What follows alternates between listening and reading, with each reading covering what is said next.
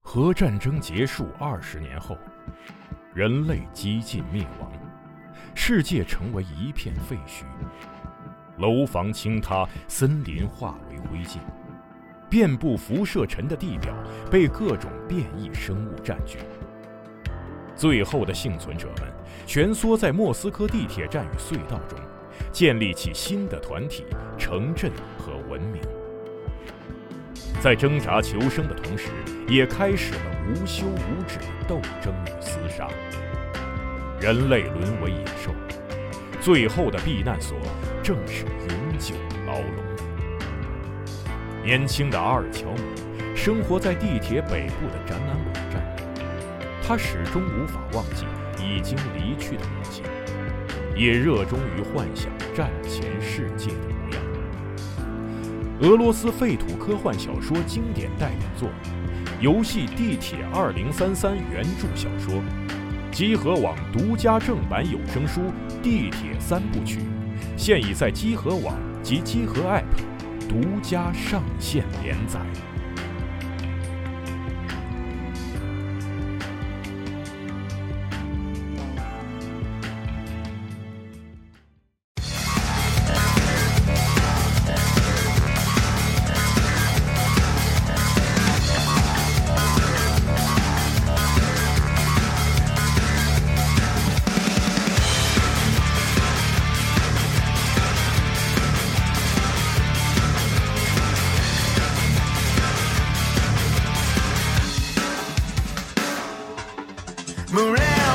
大家好，欢迎收听第十五期的机组闲聊节目，我是主持人龙马。我是宇川，哎，今天我们有两位嘉宾啊，但是一位是大卫老师，大卫嗯，老师又在电脑里， 电子大卫，一个 AI 啊我，是赛赛博空间中的大卫是吧？是，嗯，快那快乐一快乐一百万年，还有一位正坐在我身边啊，然后这位的这个扮相啊，着实是惊着我了。对，大家可以查看一下时间轴，我们把照片放进。就你别光说，你别光说坐在你旁边了，就电脑里这个人扮相也很厉害，好吧是？今天呢，我们本来说就是说简单的录一个这个闲聊的节目啊，对然后我们这两位嘉宾呢啊，对我们的这个节目呢非常的重视啊，是的，规格非常的高，对，虽然他们身着的服装呢啊跨越了数百年嗯，啊，但是他们两位军人啊，在我们的节目里还是胜利的会师了，对，就感觉我我现在就感觉战战兢兢，我话都不 敢说。不敢乱说话。对，嗯，就非常感谢集合的邀请和那个龙马老师，还有大卫老师，还有雨山老师。嗯、我是灰幺幺七，那么也大家也可以叫我子涵。然后我是一七年就是在集合这边开始发文章，然后我目前的话呢有一个兴趣爱好，也就是所谓的冰机。在介绍他之前，我想问你一个问题啊，嗯那我就是对，因为我觉得咱们俩是在 站，咱们俩差不多是站在同一个水平线上的你人这。谁给你攒？别攒攒的。就是愚蠢的现代人，我们两个就是。我想问你的问题就是，如果你穿越回古战场，你要如何活下来？穿一回啊，装死呗，就是趴在地上。就是马上穿越回古战场，然后就是装死，对吗？不然后是，就是我，你看我是哪边的呀，对吧？我这你穿穿越回赤壁之战，我要是曹操那边的话，那我就先跑呗。我就跟你说，你就是 要穿，动动用你的历史知识，你知道吗？你是未来人，你就穿越完你就掉地上了，你也不知道谁是谁。那你要是穿越到西方，或者说是随便哪一个不知道是什么时代的，就是欧洲，啊他们穿着也不知道也你不认识的衣服。就我们就我们两个肯定也不像大卫老师这样嘛，就是对古今中外都嗯都比较了解，都比较啊精通。我敢保证，你肯定就是也不是哪个朝代都知道的嘛。啊就就你看你一说，你也只知道赤壁之战，对吧？反正就是给我扔到一个我也不知道是什么的地方。对，啊，我要怎么办？嗯，呃，精精通这没用。我跟你说，我要是穿越回去，肯定也是被吃了就。因为而且语言也不通，因为我我老对看那些穿越的剧，就是我我经常想那些细节，因为我知道本来不应该建议这些这些事儿，嗯但是我就看不了那些穿越的什么异世界那种，因为我就特别喜在意那些就是你知道逻辑上那些啊细节的事儿，就对觉得特没有一个是合理的。那你知道吗？就是河南话以前是标准的官话，呃，嗯。这么说也不对严，就是这么说也不严 谨吧，大卫老 师。你如果穿越回去，你说河我南说话说就说可以河南了。话，呃啊 对，你说河南话这个确实是就可以的了啊，这个确实是的。嗯，嗯但但是要看你到什么年代 是吧？咱们不要把嘉宾晾在一边，好吗？好的好的聊这种无聊的话题，我来我来讲一下我为什么要说这个事儿啊，哎就是因为咱们。剧组里面有很多运动类的话题嘛，就比如说什么水上啊、冰雪运动啊、什么标速宅男、百步穿杨这种，都是其实都是运动类话题。然后我呢是在去年的时候玩了一段射箭，就是那个弓箭的箭啊，然后就是我玩的时候就开始幻想自己特别牛逼，然后什么呃精灵游侠、弓箭手，你就就是是那这种你就之是那类种的。管理社的那种复合工是吧？呃，对，复合弓。嗯，然后那个有一天呢，我就跟朋友聊起来，就万一有一天，然后世界末日了，然后或者说是穿越回古代了，弓箭这项武艺呢，能不能让我保命？然后很显然的呢是不能的，是为啥？因为我现在顶多就是射十米，十米是什么概念？成年人两三步就跨过来了，就根本等不到我的阿公，而且我用的还是最轻的那种，就是都不到十六磅，是十四磅。然后宋府的，我专门查了一下，宋府的军弓手标配是一弹弓，然后宋朝一弹是五十九点二公斤，是啊，换算过来是一百三十点五磅，我就用人家十分之一，而且还射不准。我那个朋友就当时跟我说，你要是想。呃，你要是真想在末世活下来，或者为穿越做准备啊，不如就是了解一下冰击这项运动，就是兵器的兵，打击的击。他就是给我看了一些视频，基本上都是什么那种西方影视剧里那种决斗的场景。我一看我就说，就是这个我见过啊，我们剧组里就有人玩儿，然后他还不信，我就就是打开给他翻嘛，就找咱们今天这位嘉宾的账号给他看，然后里面就全部都是那种很厉害的穿着盔甲的那种，就是击剑，就是黑马对吧？就是黑马的那种动图，嗯，对，冰击呢，它是一场用冷兵器进行击击的艺术，或者是用冷兵器进行对抗的一个活动。那么它本质上呢是针对历史上出现过的冷兵器对抗技术进行复原和验证的，来兼具一种学术性质和体育性质。那刚才提到了嘛，你今天是着甲前来的嗯，啊。对的，回头我们会把这个你的照片、这个图啊嗯发到我们的这个时间轴上，你可以介绍一下你今天穿的这个甲是什什么名堂？嗯，我今天穿的这个甲呢，实际上是来源于我们历史上隋唐时期的一种盔甲风格。那么它的名字呢，实际上是一种扎甲，也就是把这种小型甲片用绳子相互叠加在一起，然后它可以兼具我们的防护性和活动性，嗯、然后穿在我们的这个圆领袍的外面。那么它有几个基本结构，一个是我们的胸甲和背甲，保护我们的躯干，然后有一个裙甲，嗯，然后有一个披帛，它是盖住我们的胳膊、肩膀嗯，肩膀，嗯最后还有一个头盔。呃，当然这个头盔我现在戴的呢，它可能风格会更像宋代的这个风格。那么总而言之，它是一个怎么说，既可以保证活动度，然后防护又特别棒的一种盔甲。哦，嗯，在那个年代，就是在隋唐时期的话，像这种盔甲就已经比较广泛的装备在这个军队里面了。哦，嗯，据像历史统计，可能有超超过百分之六十的这样一个士兵都能装备盔甲。哦，那所以你穿说这种就是嗯一般的士兵会穿的盔甲？是吗，嗯，对的，对的。哦，哎，我刚刚看他这个盔甲就。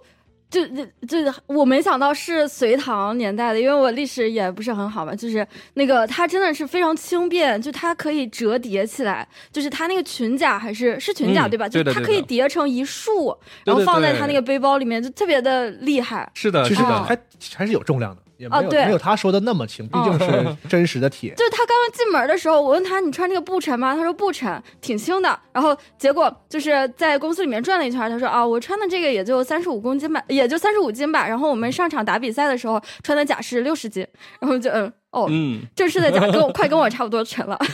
对我们实际上就是玩冰机的话，我们分为武甲和全甲。那么嗯对于盔甲武术的话呢，我们实际上有专门比赛用的盔甲。然后我现在穿的这一套呢是历史复原活动用的，那么它主要是复原历史的形制，但它的嗯可能防护力呢并不是特别特别的好，因为在比赛中我们要保证选手的绝对安全。对，那么可能会用别的这样一个材料，或者是会加厚它。我现在穿的这一套可能重量跟历史上差不太多，它的那个用它是用钢片来进行缝合的，嗯，每一个甲片的厚度差不多在零点六到零点八毫米左右，哦，那嗯挺厚的。对，然后加上头盔可能在三十到四十斤左右，嗯，然后之前宇川老师说的，它的一个活动性，像这种扎甲分为两种，一种叫硬扎，一种叫软扎。比如说看我们胸甲部分，它这个甲片实际上是不可以折叠的，嗯嗯，这样的话，它可以相互之间相互交叠、相互支撑，这样哦面对武器的劈砍的时候，它能够支撑住，不会让身体去接受这个冲击力。哦，但是像裙甲啊、胳膊这些次要位置，为了保证我们活动性，嗯它会把甲片扎的，就是会固定方式会不一样，嗯，嗯嗯，让它之间保留一个一定的距离，这样嗯它就可以相互之间移动，不存在阻碍。嗯嗯所以它这也算是一种古人在军事斗争上的智慧。哎嗯嗯哦，刚才你说这个冰击啊，这种算是运动嘛？嗯嗯我在之前的 B 站，我别的节目好像也提过，就是我特别爱看那个叫中世纪格斗大赛。嗯，对的对 的，每年都有啊，嗯就是大毛大大毛二毛，就是虐遍全世界各个国家，对啊，俄罗真的俄罗斯的那个是特别厉害，就是对，特别厉害。他们那个是不是就是怎么说，跟你们玩的是算是嗯，同样的东西？对的，对的。一般我们说，就是现在无论是国内还是国外，都有一种复原这种兵器对抗的一个潮流。那么它分为两种，一种叫做无甲剑术，一种是全甲剑术。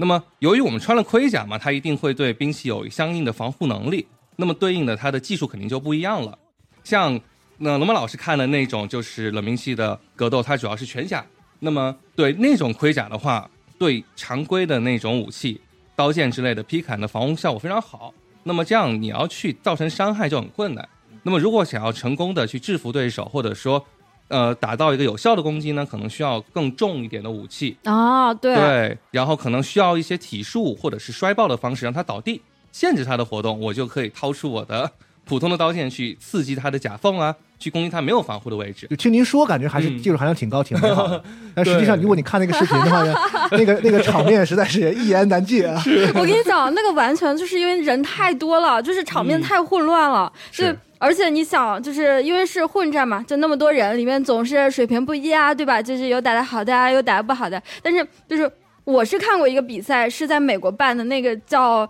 呃骑士格斗锦标赛，然后里面的就是基本上是一对一，里面的人看起来就特别强，就是就帅的吧，对，不是嗯不是不是， 就是强，就是什么叫做强大，什么叫做战斗，什么叫做骑士，屁嘞！我看他发那视频了，就是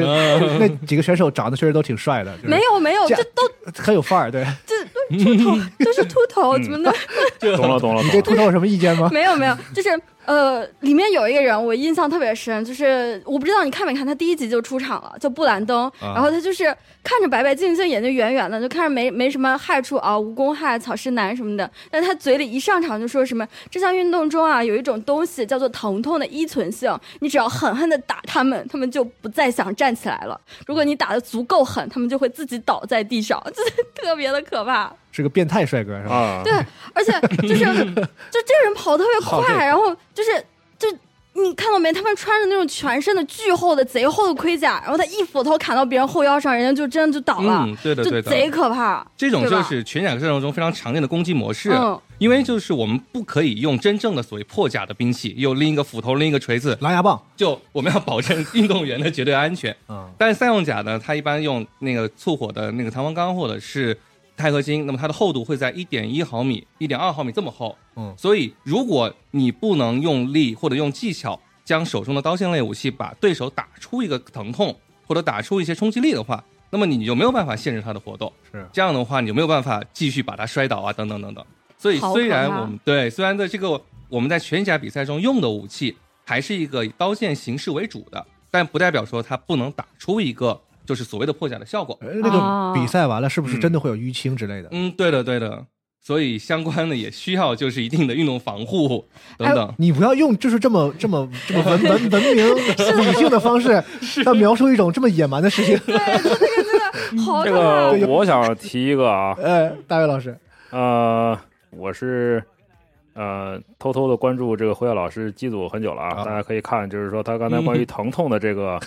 呃说法为什么这么的严谨是吧？是大家可以看，就是因为啊、我现在一提到辉耀老师呢，我的第一反应就是 疼，为啥？嗯为什么呢？因为我他他有一个翻译的一个长的系列的文章非常棒，叫《疼痛管理的实用手册》。哦然后我当时在读他第一篇文章的时候，站起来的时候呢，就是脚趾头撞到了那个输出角，哇， 就是天哪，这个我不知道大家有没有撞到过啊，这个非常的就没穿鞋是吗？穿了拖鞋啊，啊那那个没用啊，那个夏天嘛，然后就是那个就是隔隔着那隔着袜子，哎呀，疼疯了。然后就是说，其实去年我开始运动嘛，就是说嗯其实啊、也是更多读它关于这个运动损伤和日常生活这些的文章。其实除了冰激以外，这个系列呃这个这个话题，其实我们今天也可以展开聊一聊。嗯，另外的话就是大家可以，呃，今天虽然主题是冰激啊，但是我稍微跳出去说一下啊，这个啊，这位老师大家可以关注他的机组里面的几个关键词，不要错过啊，这个战嗯锤是吧？然后光环啊，还有这是大舰巨炮，啊、还他有一系列关于这个海军火力里面关于战舰火控和这个炮击的这个文章哎呀，啊，当然非常喜欢。啊，这然后个其实涉就是猎稍说微有点广，对，涉猎很广，然后口味儿重你们叠，俩这是不是要双向奔赴一下？ 这双向奔赴，双向奔赴啊，重叠也非常多啊。嗯，现在历史复原其实，在很多国家也有，就是说对历史上的这个军装啊、武器啊或者军事技巧进行一个研究，从历史文献啊、或者墓葬啊或者这些资料里面的把它给复原出来，对的然后，实际上穿着然后进行一些操作再现，这也算是一个文化教育吧，就是所谓叫历史重演。嗯呃，在很 Wing 多 Act 国家其实是很有规模的，对。然后，呃，我当时住在波兰的时候，住了一阵子，就是说，呃，当时那里有一个社区活动，啊、它的社区活动叫古武术复兴，就是可能是呵，呃，嗯用他们当时中世纪啊，可能后来文艺复兴时代的那个那个他的一些武艺的技巧来表演给你看。嗯嗯，有时候他是我看就是有时候会在一个古堡啊或者历史名胜，我们圈个地儿是吧？然后大家把盔甲穿起来，然后互相的这个搏斗这样。但是其中呢，肯定有特别严格的这个分类，就是我之前看的就是几个两个两个大兄弟穿着全套盔甲，然后拿着这个剑，但是他是一只手是握着这个嗯，剑剑的刃剑的，身的，啊嗯对，的然后互相戳，就是互相怼，然后视野也特别差，在那狂怼，就怼怼了半个小时，不知道在怼什么，还挺有意思的。就是说，但是您今天给我们介绍的这个冰机，我刚才说黑马，就是和这一类的活动，它是有重叠的吗？还是说它会有一定的区别？嗯，实际上它都算在一个大的体系里面。实际上就是说，冰机这个词是国内原创的，那么它哦相、呃对它实际上是借鉴于这个黑马的系统，它本质上都是一样的，就是基于呃学术或者是体育性质的一个对历史上曾经出现过冷兵器的对抗技术复原。那么只要是历史上出现过的，我们都可以算到这个里面之内。那么自然的话，它也会遇到不同的情况，最典型的就分为没有穿盔甲和穿了盔甲。那么在没有穿盔甲的时候，这种武器对身体的伤害肯定是非常重的。基本上我嗯产生一个有效攻击，那么就直接可以判一个胜负了。因为在古代医学不是很发达嘛，如果被切中了一些要害部位，或者哪怕是切中了四肢，也有可能因为感染的问题要导致死亡。但是因为穿了盔甲之后，我们身体被保护起来了，那么再用一些传统的武器进行攻击呢，他就要想一些新的办法。像大卫老师刚才讲的，也就是在波兰，应该那个组织叫那个 ARMA，A R M A P L， ARMA 对对对，对对对，嗯，它实际上是波兰本土的一个，也跟黑马等同的一个项目。那么在那样一个运动中，戴老师讲的应该是在拳甲对抗中使用长剑进行对抗的一个技巧，所以这也是一个非常有趣的复原运动。当然，它这个行动呢不太适合发展为竞技对抗，因为它有一定的危险性。嗯，嗯就扎漏了可能会伤到就是里面的这个人对的身体了，所以啊就是是吧点到即止就可以所了。以所以我看那些比赛里啊，他有些就是打的很滑稽，是原因确实有些人好像不是特别这个这个强强的训练过，嗯他可能热衷于就是复原那些盔甲的样子。对，他们有的时候明明是参加那种真正的格斗比赛，还把自己弄得特别夸张，啊 会背后的羽毛啊什么都特别对，就感觉他是在享受那个就是自己那个那个那套一套衣服。是的，所以是的就是咱们玩这个的，就是这个人群里是不是也大概分分分几种？有的人可能比较在乎研究真正的这个格斗的嗯技巧，偏竞技性的。有一些像刚才大卫老师说的这种活动，是不是就是在于在乎这种复原，像是一种历历史 cosplay 那种那种感觉的？嗯，这个的话确实有两种人群，一种是更喜欢历史重演，然后他对盔甲和武备更感兴趣，他的历史的样子、样貌以及穿着；另外一部分呢，就会把它当成一个竞技运动。对我希望去有更高效率去运用这个武器去打到别人。那么这实际上有很多因素导致，一个呢就是可能喜欢历史重演的在拳甲运动中更常见，因为在盔甲比赛中有很多限制，我们可能不可能打得那么竞技，像袁老师说的会打得很搞笑，嗯嗯我们会拎着剑然后冲上去给别人这一拳那一拳，因为如果是在史实状态下，我们可能会想办法去刺激对方的盔甲，来去让对方受到伤害，但这我们又是在规则中不允许的。嗯那么，比如像比如说拳甲格斗是不允许刺激的，是，嗯，所以这样种种限制呢，会导致大家可能，哎，那干脆我就更去关注这个盔甲本身够不够好看，或者够不够代表我们本民族的一些文化，嗯，对。那么相反，那可能在武甲剑术中，大家会更关注一些竞技方面的内容，因为武甲剑术它本身模拟的是我不穿盔甲，我就是日常穿着的衣服，然后使用安全的钢制武器进行对抗。这个时候，我穿上一个防护的夹克，这个防护夹克呢提供缓冲，然后用一个正常重量的钝的武器进行对抗就不会受伤。那么你可以随意的进行刺激啊、斩击啊等等。所以以之前宇川老师看的视频里面就看到武甲运动员为什么可能会感觉帅一些，他会穿的盔甲呢没有这种史实的要求，他会是穿的非常的竞技，对，对像现代的那种运动夹克一样，是对，然后也比较凸显身材，嗯然后用一些更轻量化或者更史实重量的武器去对抗，嗯打的会比较快一些。 像那个比赛可能就没有那么的严肃竞技化，它也是追求一个历史复原嘛，嗯对所以说我们可以穿的漂亮一点上去打，嗯，那么既可以体现你的这样一个竞技能力，同时又可以获得一个观赏性。嗯嗯， 对，之前就是也跟几个朋友就是了解过，就是如果想在就是因为我现在觉得就是说，因为年纪大了，然后让穿很沉重的盔甲，就是做这么剧烈的活动可能会比较吃力。啊、但是也介绍过，就是也人家给我推荐过，就是说，嗯，可以玩武甲的格斗，然后就是推荐我先去看看有没有合适的武装衣，这个这个嗯，就是对 反，正是这种垫的比较厚的一个，也有有一定防护性的这个全身的衣服，嗯，是的，是然后的，还有呃，甚至可以用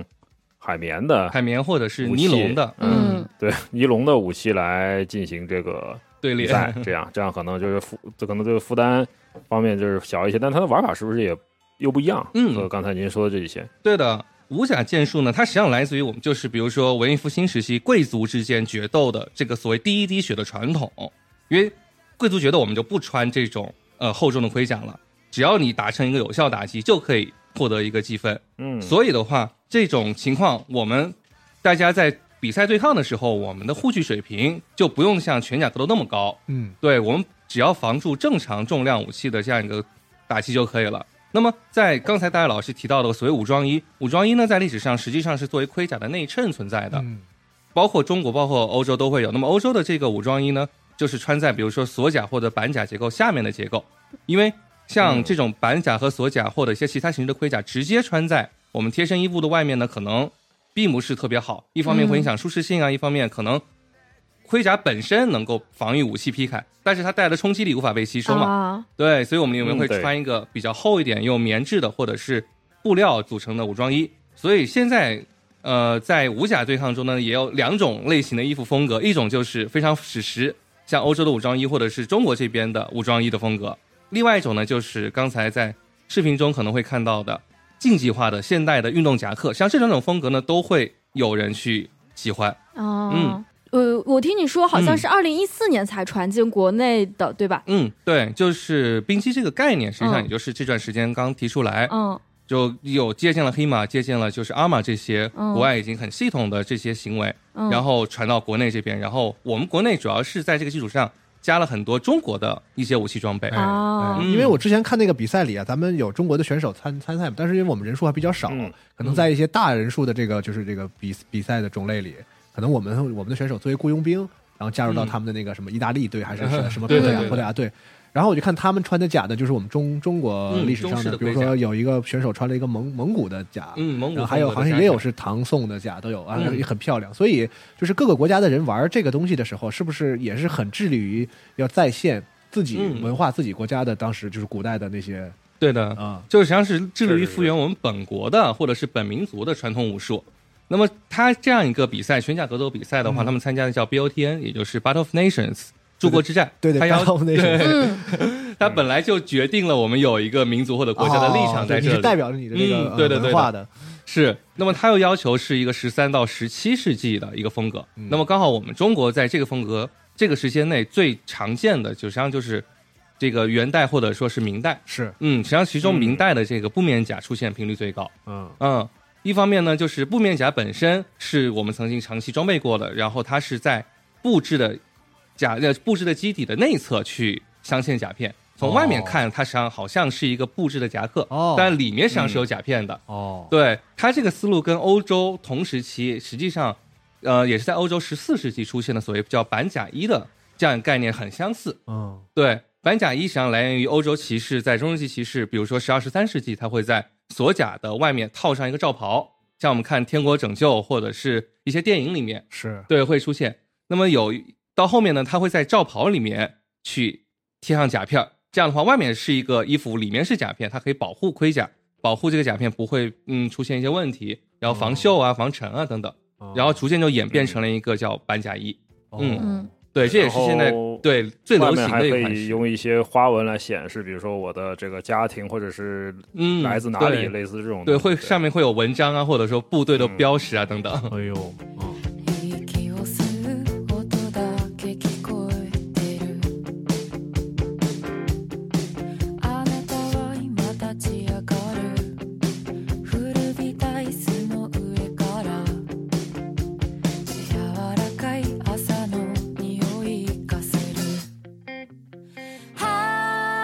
遥か遠くへまだ遠くへ那就是说，呃，大家其实，那你们最开始是为啥会接触这个的？也是因为喜看过影视剧，所以对它感兴趣吗？还是具体是因为什么呢？嗯，我想的话，像对于冷兵器或者说对于刀剑类的热爱，可能嗯在长期的历史发展中也是基植入到了基本上每一个人的心中吧。觉得大家会本能的觉得东西这个太帅了，嗯就不由自主想去了解我怎么使用它，或者说我们有有没有机会去拿着它，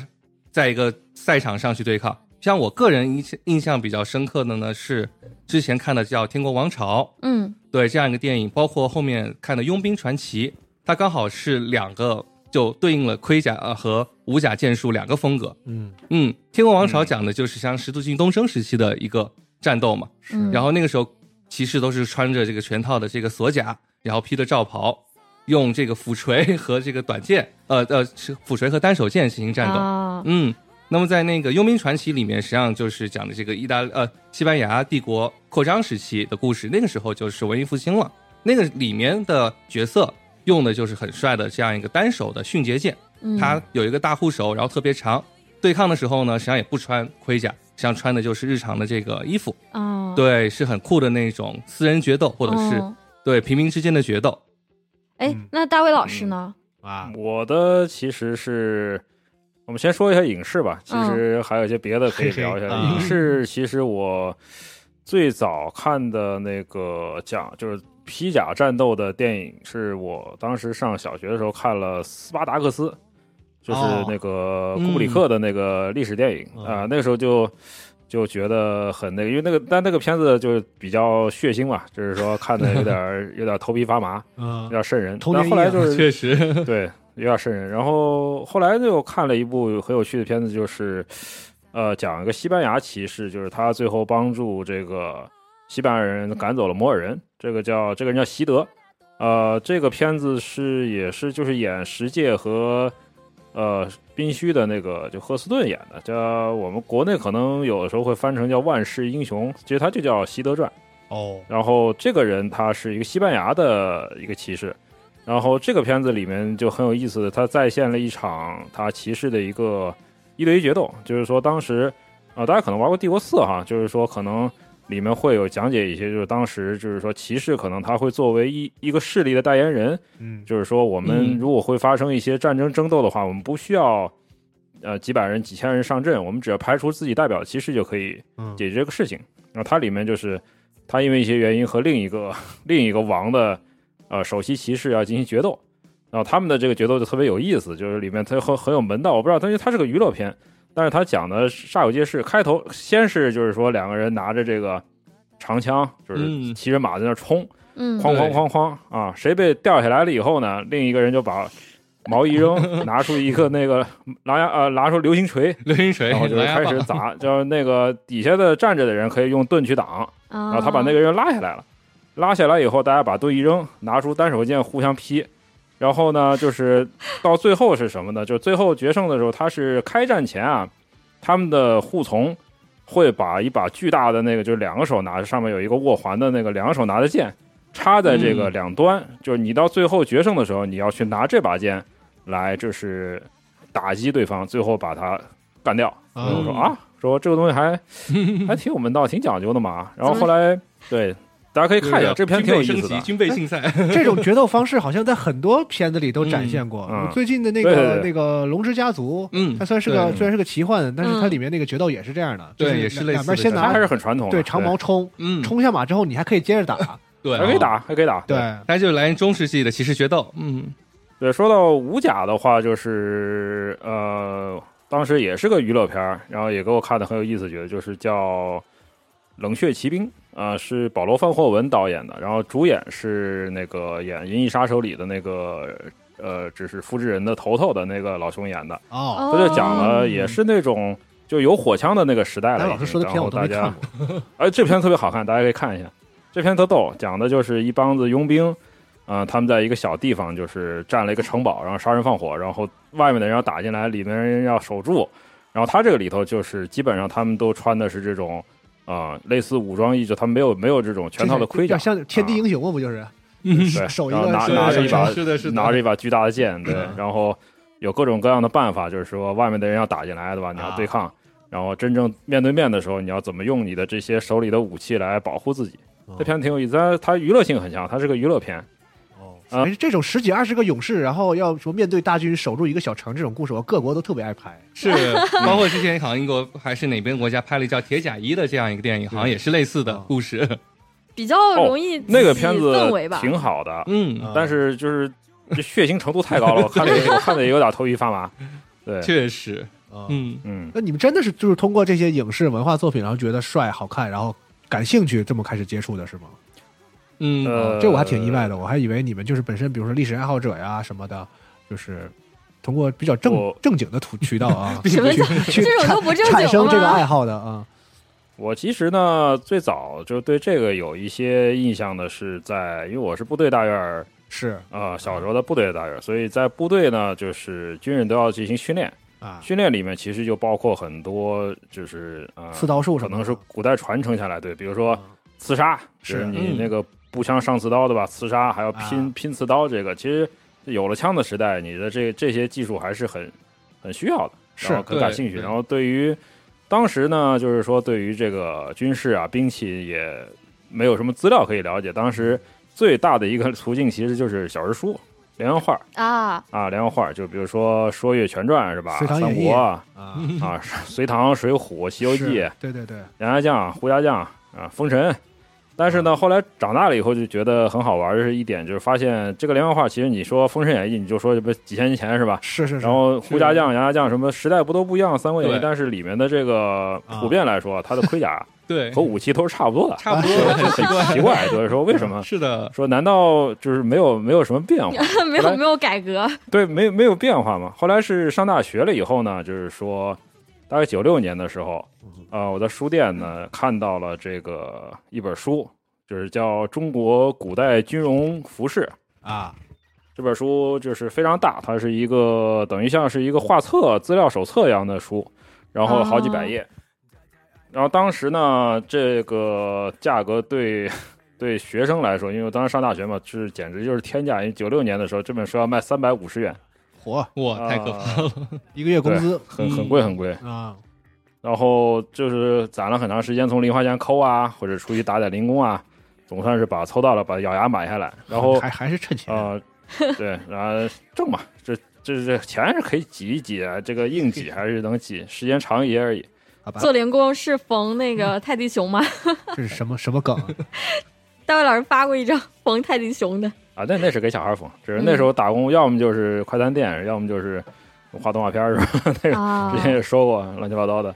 然后就是会帮人做模型，对吧？收点手工费什么的。嗯，就啊您真是艺多不压身，我天啊！对，这这个这个作者叫刘永华先生，然后这个他应该是个业余的爱好者，但他其实是下了，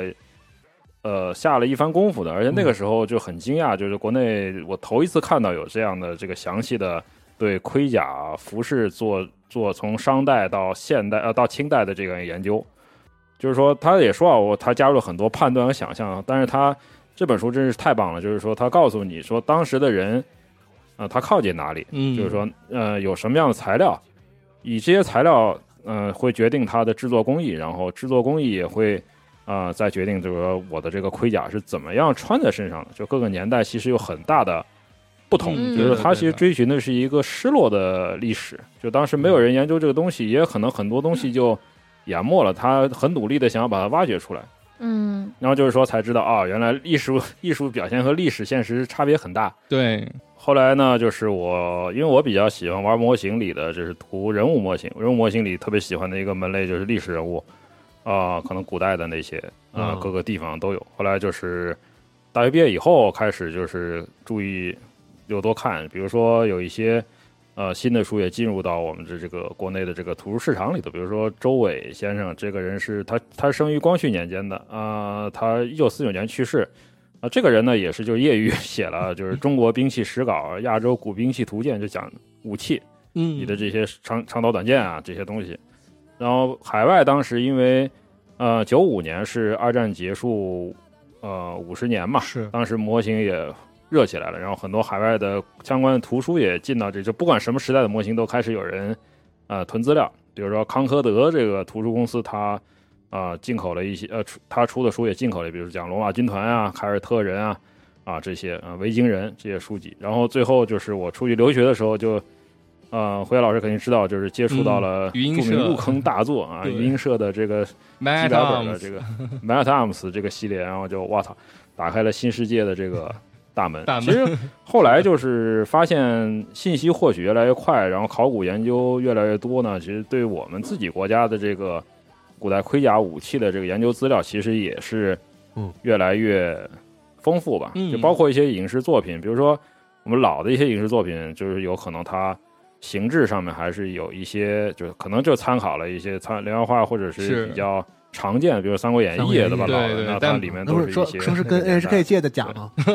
呃，会有一些对奇怪 的，可能会还有一些对合实际作上上的差一些挺奇怪远的东西，日本有人支援，差挺远的。对，但是就是说，开始考证开始越来越注重了，就是说每个时代其实它有每个时代的规矩嘛，是啊，也很严格。比如说，那服装其实就是对人的这个阶层啊、职业、身份，其实是有一个相当直观的展示的。就我想今天也想跟辉耀老师请教一下，就是说，嗯跟我们能不能简单梳理一下，就是呃中外的这些披甲兵器武术的一个生态和发展的过程？嗯，对的。实际上，像这个甲胄的发展，也是像比如历史时期和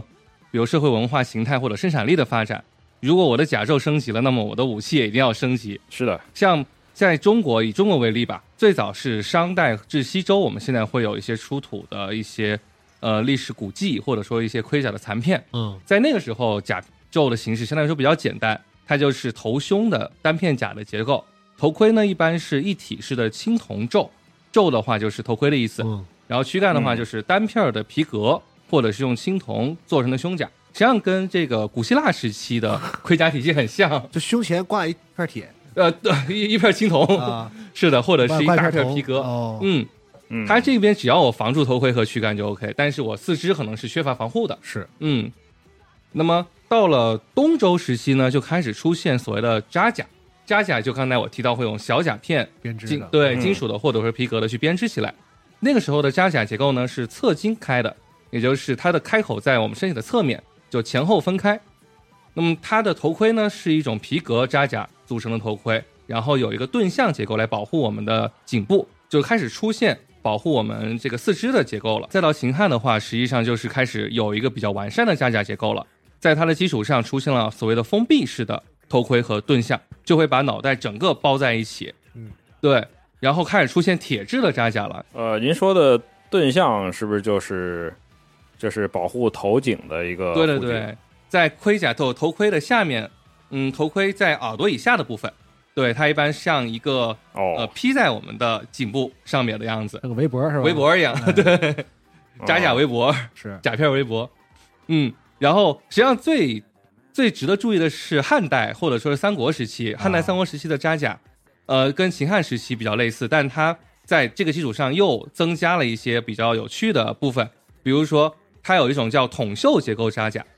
像之前的扎甲，它的那个襟开在侧面，筒袖结构呢，它的襟开在正面，就像我们可以像穿夹克一样，在正面把它系上之后，呃，哦套上去。哦对对对，这样我们自己来穿的话就非常方便。那么相应的，可能武器的发展也是、呃类似的情况，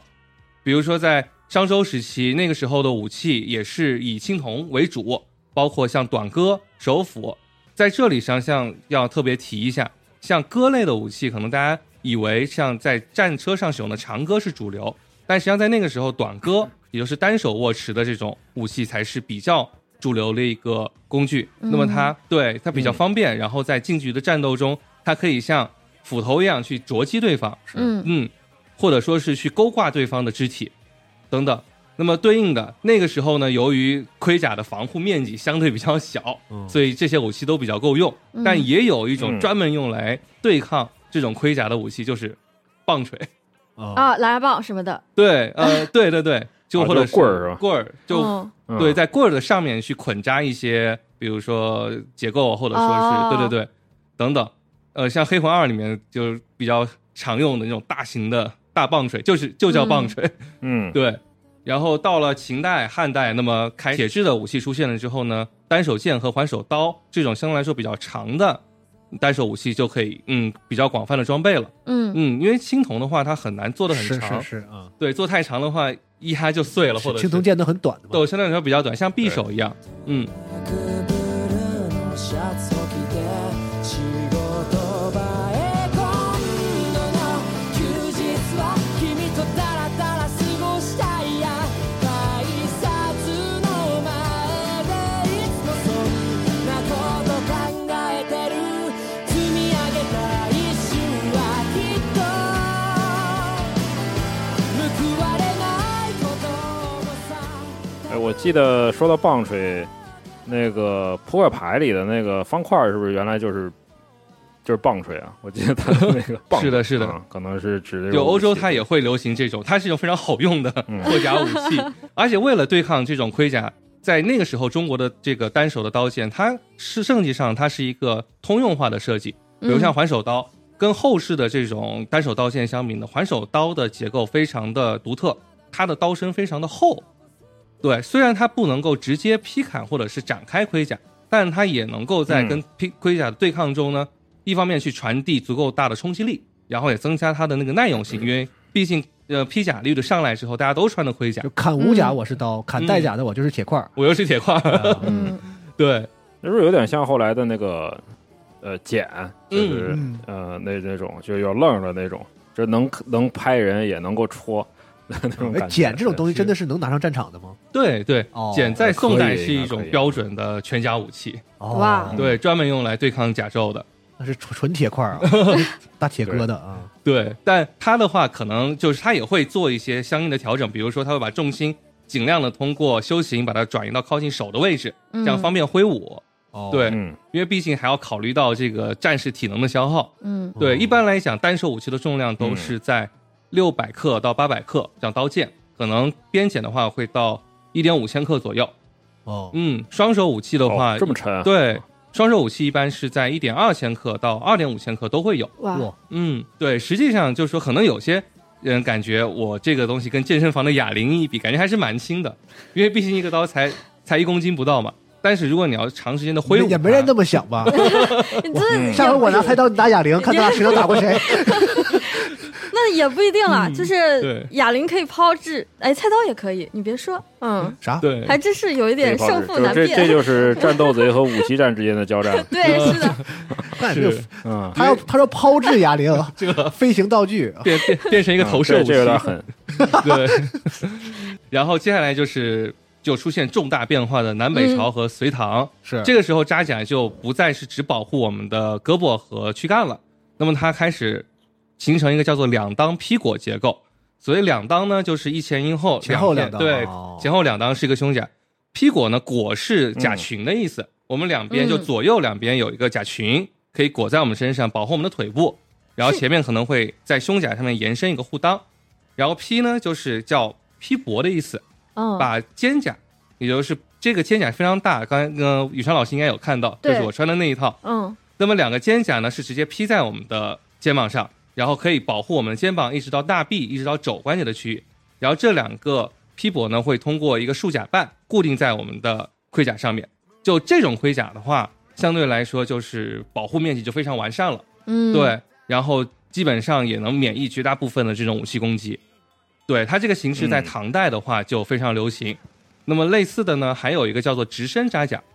那么直身扎甲相对于两裆披裹甲呢，就更贴近普通士兵一点。哦，对，它是一个类似于长裙的结构，从我们的肩膀一直开到我们的腿部，跟那个筒袖结构扎甲在前面进行联合，哦像一个大衣一样嗯哦披上来。像西方那个内衬的那个锁甲，对对对对对，我也是这么想的，对但哦有点像那个，对，但它的结构会比索要结实的多。 哦，嗯，对，这个在唐的那个长乐公主的壁画上就有这个造型。哦嗯，像我最近特别喜欢看的那个，之前一段时间《长安十二时辰》，嗯，嗯，这个也是之前、嗯好看，对张唐月老师有过来录节目，呵然后对我可能更关注的是里面的这个复原盔甲。哎，你说这个也是，就是这个复原盔甲这个事儿啊，最近也是有些电影啊什么的啊嗯，就被吐槽说啊，你那个 甲是吧？就嗯，一直都对对对有对，就是你们这些这个爱好者呀，就是在看影视剧的时候，真的就是说，如果这个甲做的不行，就是你们真的是没有办法忍受，哪怕它不是一个很严肃的历史的。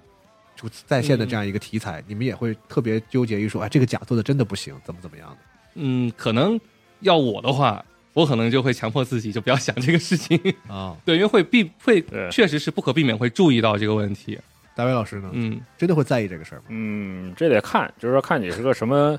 什么题材的影题片、材哦是吧？如果你是跟真实历史就是特别相关的话，可能还是会比较在意的。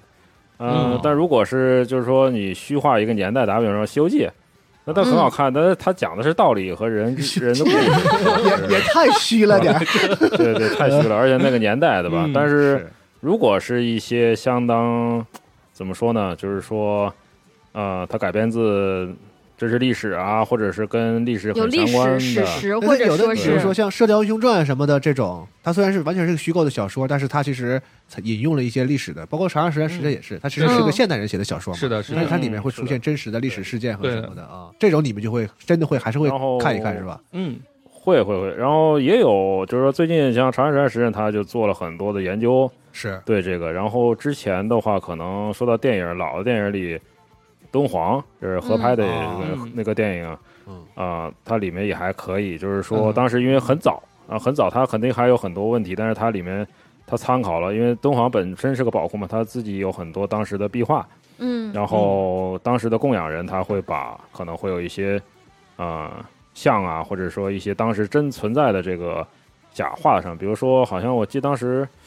嗯、不知道是不是在那边，就是呃，胡烨老师刚才说的这个嗯呃唐末的这个盔甲，当时后来在五代初期的归义军嗯，就是占领敦煌这个地方的一个等于对是的节度使嘛，对那幅壁画上就是穿的这套盔甲。对。那个仪仗上面就是叫呃张议潮出行吧，应该是嗯归张义议军的潮一个出行图。对，侍卫出行图。对对，它里面就是很很直观的，就是这样的，就是 嗯，就是跟他身上穿的这个甲非常像。对，这个结构其实他很明白。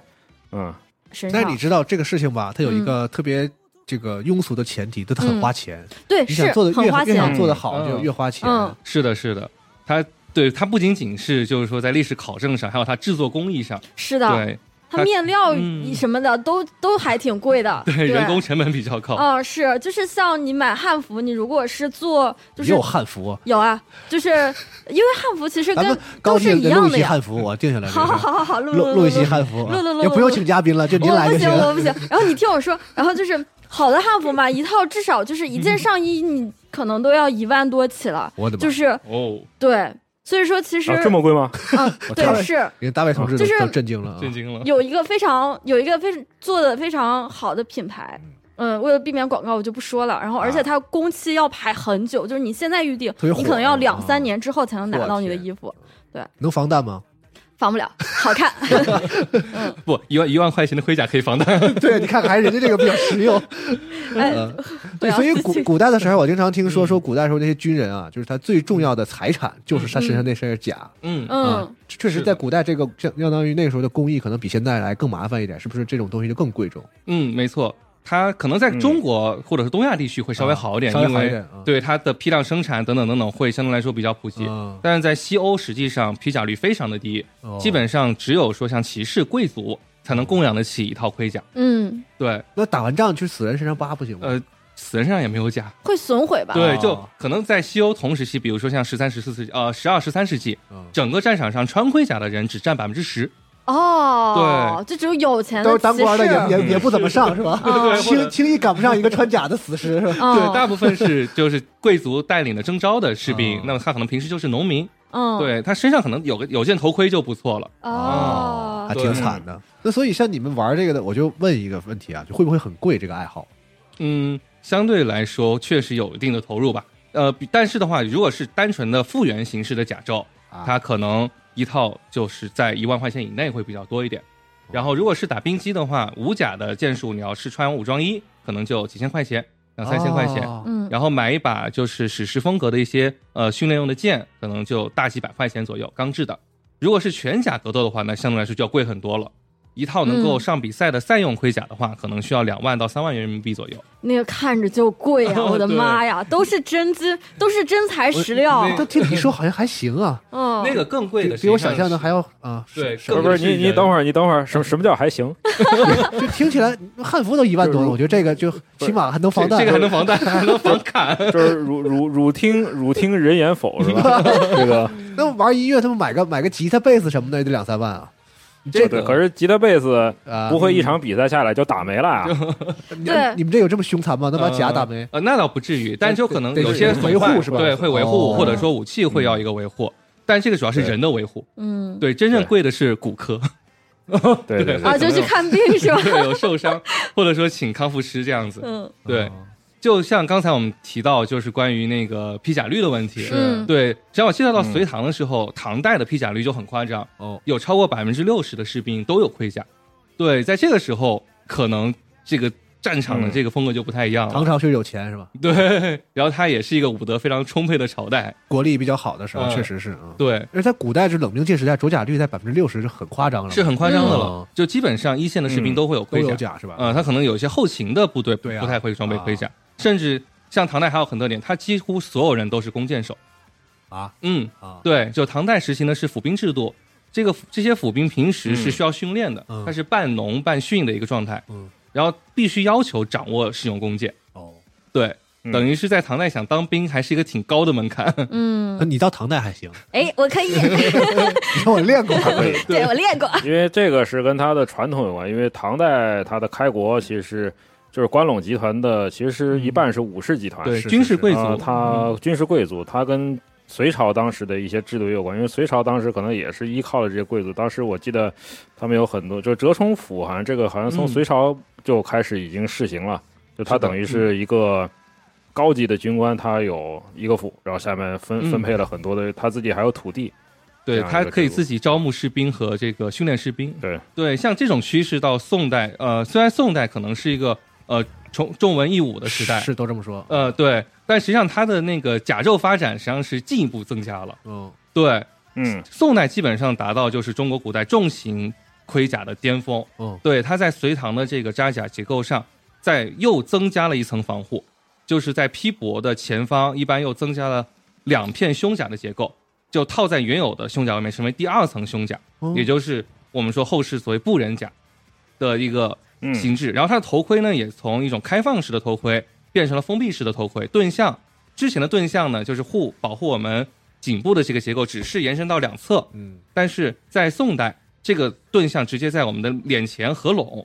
等于说像一个洋葱一样把我们的脑袋整个包嗯哦，起来。宋代才开始就是围上对嘴对边。对，哦是的，是的，包就包括像那个宋辽新夏这整个时期都有这种风潮，像铁浮屠或但者是无人你甲，看这这个很多小时候连环画，或者包括一些就是神神话的那些、嗯有些形象，感觉好像是皮就是明显带有那个宋代的那个嗯盔甲的那个性质，好像挺、嗯就是挺是挺受欢迎、挺有名的一种一个一个感 觉。对的，对的，也大家也都认为，可能说在宋代这个中国的扎甲风格达到了一个美学 和哦，对功能上的巅峰，都确实很好看。呃嗯，本神箭手有一个问题，就是说，如果我想宋代的时候想要 就是对人一剑封喉，就开始变得不太可能了，对吧呃？，会比较困 难。射眼睛，好的，相当难，相对，当难眼睛也不一定吧，眼睛它盔甲上有嗯缝吗？眼睛啊，会有一个很窄的眼哦缝，，也很难，但他只要一低头的话，可能也也能盖住。啊，对，吧或者是举一个嗯小盾牌，嗯就这种就直接导致了中国在宋代出现了明确的叫武甲剑术和全甲武术的分野。哦啊，对，就实际上这个也是有历史渊源的，因为在军队里面，大家着甲率非常高，可能有六七十百分之。那我再装备嗯普通的轻量化的这种单手刀剑，意义已经不大了。是，所以宋代正规军是它实际上副武器就是斧锤、鞭锏哦或者是骨多。就那么上在头有民一间有一圆的是吧？对，嗯上面有一圆的。民间的话呢，它可能还是继续用之前的环手刀或者是像手刀这种类型。我小时候老看说什么大鼓多，大鼓 多，就是那个一个大大大对圆，一个木棒，铁球是铁吧？是吧上面是有一个铁球，哦，对，或者有一个呃环状的结构。嗯，鼓多没有专门的手柄，锤的话下面还会有一个手柄。对，鼓波就是一个木棒或者一个金属棒。嗯，感觉就专门对付假的嘛。对，专门铁啊对付球甲胄的。对你这一砸里面也受不了。欧洲的话，实际上同时期也有类似的，对，就哪怕我不能把它砸开，但是它冲击力也不容小 觑。这是不是类似那个？比如说我之前玩大菠萝里头，它有一种武器叫什么 Morning Star 是吧？啊，对，晨曦那种玩意儿啊，对但对没对，刺就那儿玩啊，意摩儿斯三是有刺儿的吧？对，也也有圆的吧？就那呃种有侧有浑圆圆的浑圆的，啊故事用浑的圆是吧那种嗯，对，对，是祭祀的，用的棒槌啊，是对，就同时期，反正欧洲他们也是用类似的东西。对，宋代差不多对应的是十二世纪、十三世纪，呃，十一到十三世纪。嗯嗯，欧洲这边，呃，但他们同时期嗯，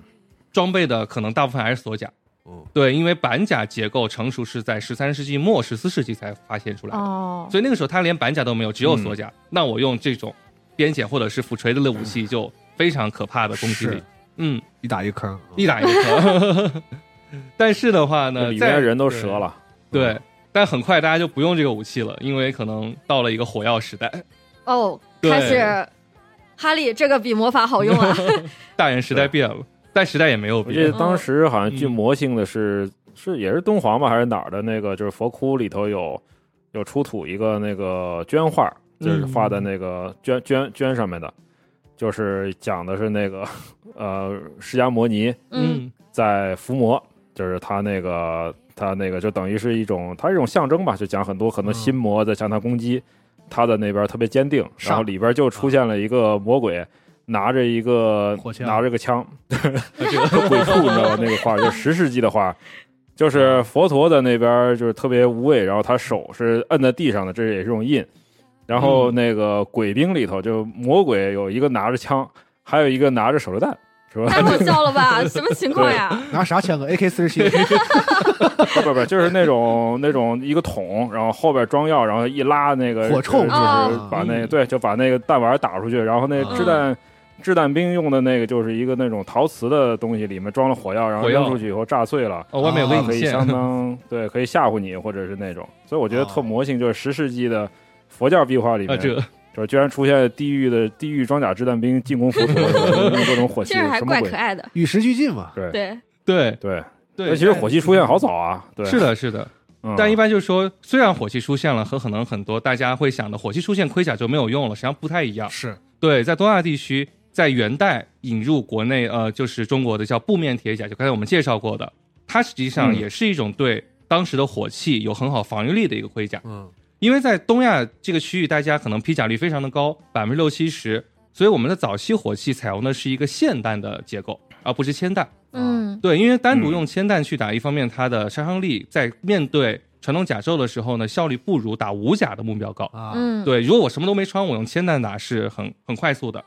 对，像欧洲那边，那嗯但是呢，我如果用霰弹，那我就可以造成一个削弱的杀伤，反射嗯对，进行一个反射。对，因为我没有办法就是一击致命，因为早期火器确实它杀伤力有嗯限嘛，是。那就铁么嗯就铁砂子嘛，对反正就铁砂嗯俗话说的啊，所以布面铁甲就有了它的优势。哦为什么它会在外面的这一层织物布面可以吸收这个霰弹的冲冲击击？力对啊，嗯，然后不会让那个碎屑到处乱散，然后里头的铁甲呢又能承担这样一个武器的打击。对，所以在元明时期，特别像明代，基本上流行的就是布面铁甲了。嗯对，当然了，就像之前的，比如说像扎甲，或者说更小鳞片直接缝在布面上的这样一个鳞甲，也依旧流行，可能是一些军官或者说一些高级的哦，士兵才会穿着，基层士兵的话，大部分就是用的布面甲。嗯，嗯，像一这个个布面甲，我当时对也就是跟人订了一套，就是当然那就是穿着穿着玩玩的，就是它是表面有那个大泡儿是吧？就那个嗯有一铜个的那个炮金属钉那泡儿，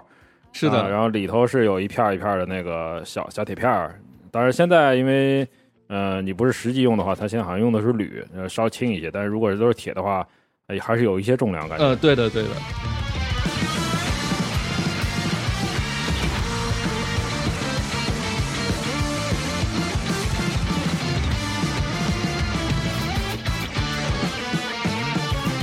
君と OPPM どっちでもいいからそれしてくれ哎，那就是慧瑶，你介绍了这么多，有没有自己最喜欢的武器或者说是甲胄装备呢？就你们俩要要让你们俩选，就免费给你们俩一套，你们选哪？穿越你啊问题选什又是把么？你就是你啪扔在古战场上，然后现又又在穿越十了十八样武又器，穿越了。十八样武器和各种甲，你们选一选，对对对对对是这个意思。如果是在就是中国这个范围内，啊 东亚对这个范围内，那肯定如果是有甲胄的话，肯定会选就是唐宋时期的这样一个扎甲。啊，对，因为比不灭甲好看。 来来来，向我们对仔细描述一下你的梦想情梦想情甲，什么材质，什么工艺，什么装，什么颜色？可能就是我就是大家看到我身上穿的这一套，哦，对，呃那，只不过那个头盔我可能要换一个更贴近唐代风格的头盔。啊，嗯，对，一个就是不那个甲片，然后缝合，然后一个两裆的结构，嗯既有防护力，然后又有嗯这个活动性。然后我的武器呢，可能会选择武器，可能并不是会选择同时代的。嗯对，我会携带两把武器，嗯一把是专门对付武甲目标，可能会选在明代或者是元代流行的叫做雁翎刀。啊，对，像那个电影《绣春刀》里面，是啊因为锦衣卫用的是一种雁翎基嗯刀。本就是从从帅的角度选， 那个我很看帅，那个真的很我帅看出来了啊，对，然后另另外一柄武器可能会选择这个呃元呃宋代的手刀，啊，重型的手刀或者是边剪。嗯，对，哦，你不选个长的，咱们长的话那就是长矛了。 长的的话，就是应该前面得有个人帮你挡着吧，不然你拿着长矛应该挺容易被人切的吧？我感觉，嗯，是不实是？实际上，如果说在开开阔地带、嗯一对一决斗的话，长兵器无疑是有很大优势的。嗯对，因为我们之前像没有讨论过，就是长兵器都是讨讨论短兵器嘛。啊，但如果我有一本一柄长枪，肯定是把它作为主主 要武器。嗯，对啊，对，那咱们不是在战场嘛？呃，战场就是会对啊结成一个方阵嘛，嗯一般来说会结阵。嗯那么一大片长枪兵杵在你面前，嗯实际上没有什么太大太 好的办法。嗯对，这种短兵器实际上都是进到贴身距离之后是作为副武器使用的。哦，嗯对，长枪的话呢，就是我也会选，是因为比如说真要是谁让我问， 你了？你刚才你看你不问我来着吗？ 你能用吗？不是啊哎，长龙枪龙的龙龙好马舅舅，赶紧赶紧说一下这个你你的这个，赶紧赶紧赶紧，好好处就是这个长枪要求的训练的这个这个要求不是很高，嗯，就是对，一般的这个比如农民征上来当兵，对稍加训练他们就可以形成是的呃很有效的战斗力。就同等训练水平对的长枪肯定是要晚爆对单手刀剑就的。我们啥也不会的这种，对用用枪肯定是比用刀要有用的多对，。而哦且即便没有训练，用长枪也会对有训练的那种使用刀剑的是啊士兵有很大的威胁。是，嗯，咱也不会没练过弓是吧？哎，那大卫老师呢？啊，这个你要说假的话，我比较，因为我是最特别喜欢就是普通大规模装备的东西。所以你看我哦，呃星战，我玩玩他的那个角色都是是小兵制式是吧装备各种小兵。对，这是大大批量铺开的这种。你真要我选的话呢，我特别喜欢，就还是刚才说的那个壁画上的，就是归义军的盔甲。哦，嗯嗯，就是说张议潮的这个这个，其实就很对简单粗暴，就是扎甲，就是就前后左右上前下后左右全都包满啊了，是的啊，对。但是活动性也还可以，对大卫对，老师其实就是 对，就是当然我是喜欢银色，因为那个啊辉耀老师竟然穿的是金我金是色的嘛，对，对买了一个金 色的，对，可能它配更浪红色漫的一圆点领袍。对，就黄金百战穿金甲，不破楼兰誓不还是吧？ 这个，但我是那个比较猥琐的，我我喜欢这个银色的，最最好是带点铁色啊的，然后呢，袍子可能是暗绿的那种，就是在哇在各各处伪装自己，可以对，准备偷袭然后是吧？哦 偷袭。偷袭。对，然后其实武器的话呢，也是，呃，可能不限时不限时代的话哈，嗯武器我最喜欢的武器是槊，嚯，哦，啊、对，是是那一种个巨长无比、特奇怪、不太对正常的长武器，它可一能个更重的长长矛矛。对对嗯哦，但是槊真的是能上战场的吗？呃，可以的它。是哦能骑哎它是个嗯能，骑兵用的吧？对对对，骑兵用的一种对气对对枪。对，它是骑兵的， 然后可能它的标准是一丈八尺，就是大概现代换算下来四米，嗯，呃，这么长的一个，嗯然后就是说它的这个头有六十厘米长，就是比一般长枪的头要长很多很多很多。哦，帅啊！然后它对是它是那个除了它的刃以外，它还有棱锋，是它其实就是你可以正面看，可能是个多棱的，就是说它是用来冲击敌军的重甲兵的，就是我我借助我的马可以把你一下刺穿这样。对，嗯对，它这个来源嗯实际上就是秦汉时期的叫劈的这种武器，你可以简单理解为把一柄短剑插在了这个矛头。嗯，对，因为正常的那个长矛实际上就是一小片的那个矛头嘛，是金属的，但它实际上这个槊来源于这种匹对，对就是一个一柄，差不多四十厘米到六十厘米一把短剑，直接放在这样一个枪头，所以说威慑力嗯简直是，但它可能这个对枪头上面，对对对使用者的这个身体素质要求比较高。对对对嗯，它要结合你的整一套系统，就是你人马，包括你的甲，说你的甲还要固定在这个马上面，你的这个才能形成这样的冲击力。嗯嗯嗯，但要说是自己的使用的这个嗯可能步战的武器的话，我比较喜欢坡刀， 就是 哦，啊，长柄刀， 《水浒传》里面常见的一个，就是朴实经常写，就是它其实是，对，是长柄刀，就是它的握把特别长，嗯啊，对里面可能可能会就比如说李逵对吧？他不是他他带着他母亲去出去，后来他老妈被老虎吃了，吃了，然嗯，后他就用这婆刀不是杀了四个老虎嘛？嗯 嗯啊、就是有有这么一个那个有这么一个典故，然后杀老虎的方式特别吓人，对吧 对，大家可以去看一下原著啊，然后我们就二龙路见，对。呃这个哎，对破刀好像是是破刀是是这个军队里用的这个制式武器吗？嗯，坡刀的结构实际上跟之前说的槊很像，它是呃民间和军队都有使用，它平时可以拆卸，对，就是拆卸之后，它是一把单手刀嗯和一根木杆。哦，如果你把单手刀和木板加在一起，那么它就是一个长柄刀的结构。机关武器啊对，大卫老师都是喜欢组合类的武器对。啊，那么实际上在宋代之后，民间的传统武术就开始就是以这种流派的方式给兴盛的传递下来。那么他当时所传承的基本上也都是武甲的武术，像徒手的对抗或者是一些短兵器的对抗。嗯，那么拳甲的武术实际上复原的相对来说比较少。哦，因为可能一方面民间不太接触这些类型，嗯军队里练一练。对嗯，然后像宋代那个崇文抑武，导致包括像明代采用的是卫所制度，嗯它都使得军队普通军队的士兵和平民百姓之间出现了很大的沟壑，实际上两边的交流实际上很有限，嗯，所以导致军队的武术很难流传到民间，嗯民间就自成一派。所以现在我们国家内复原比较好的，或者有一些基础的，多半是武甲武术，比如说哦现在有文献支持的，像《讥笑新书》和《单刀法选》，里面复原的就是双手的苗刀或者是长刀技术。嗯对，嗯，但是如果说像编剪、斧锤和穿着重型扎甲进行对抗的技术，可能目前复原的还相对来说比较有限。嗯，对，反而可能欧洲那边之前会有复原出哦大卫老师提到的在阿尔玛波兰那个活动中，使用长剑一个半剑式的握法去扎对面盔甲甲缝，像这种肯定是现代人我们一时间想不出来，或者看出来了，子涵是比较遗憾的，因为他喜欢那几样兵器呢，目前没有文 献可以可以很好的复原古时候到底是怎么用的，是吧？是是，现在要想一些办法。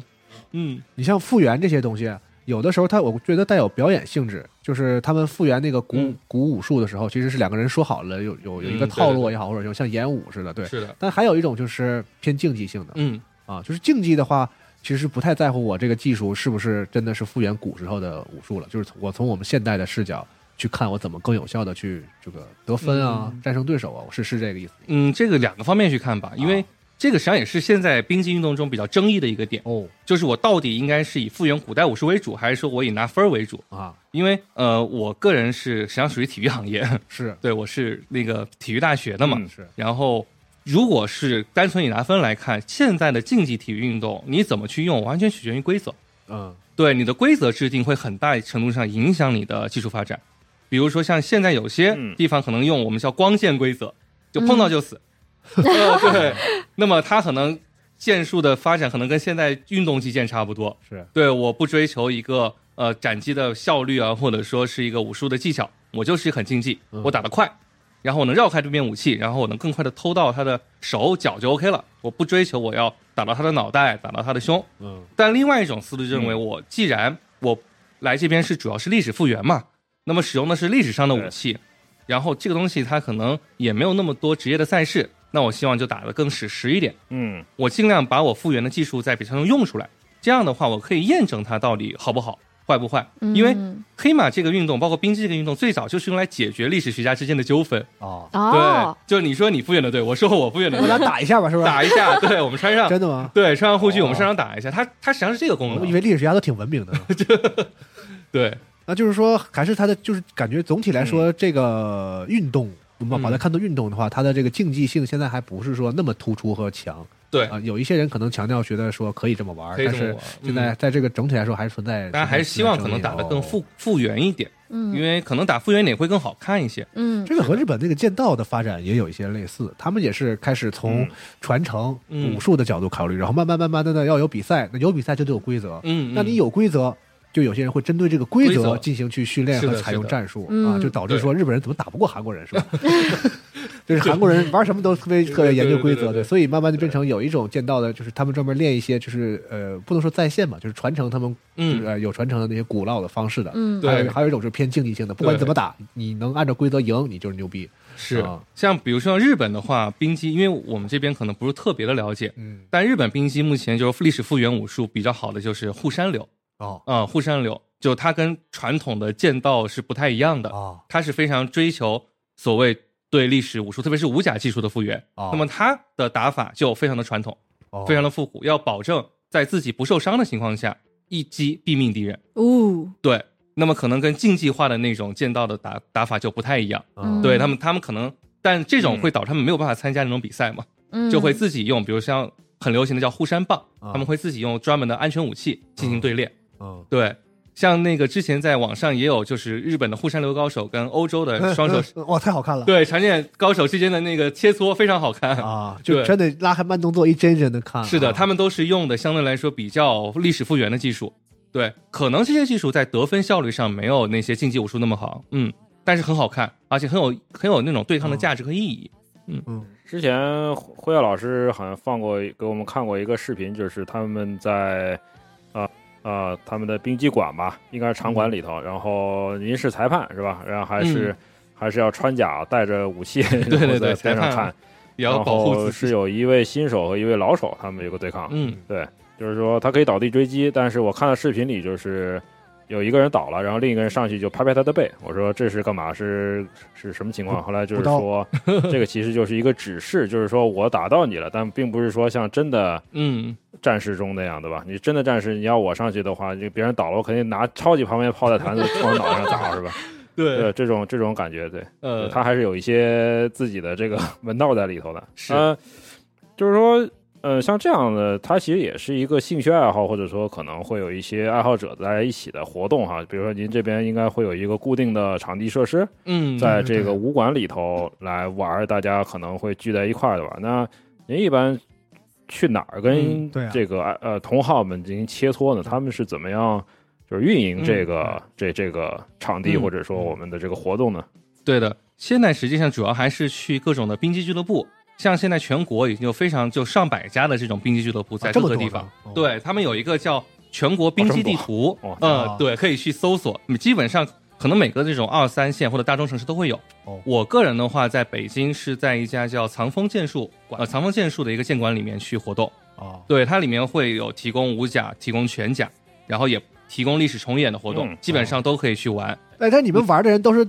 都是就是我自己做的假还是怎么样？呃，一般来说，如果来打五甲的话，我们会就那边会有那个免费的夹克可以提供，然后借穿，或者最好一般还是带自己的甲，哦哎呦，自己的那个全甲或者说是五甲的夹克。然后武器的话也可以自带，也可以用馆里的那些武器。哦，对，然后他上那边上哪儿也买去啊？这些装备呃，淘宝上都有。啊有吗？对让卖淘宝上吗有的哦对，就是冰击武器。在北京的话，主要是这个。然后我实际上，因为我老家是在湖北那边嘛，哦然后还有朋友朋友在四川，在成都，哦然后我在那个成都那边也主要在那个四川冰激联合会那边活动。嗯，他们的活动场地就很有意思，叫二 仙桥。 二三小，对，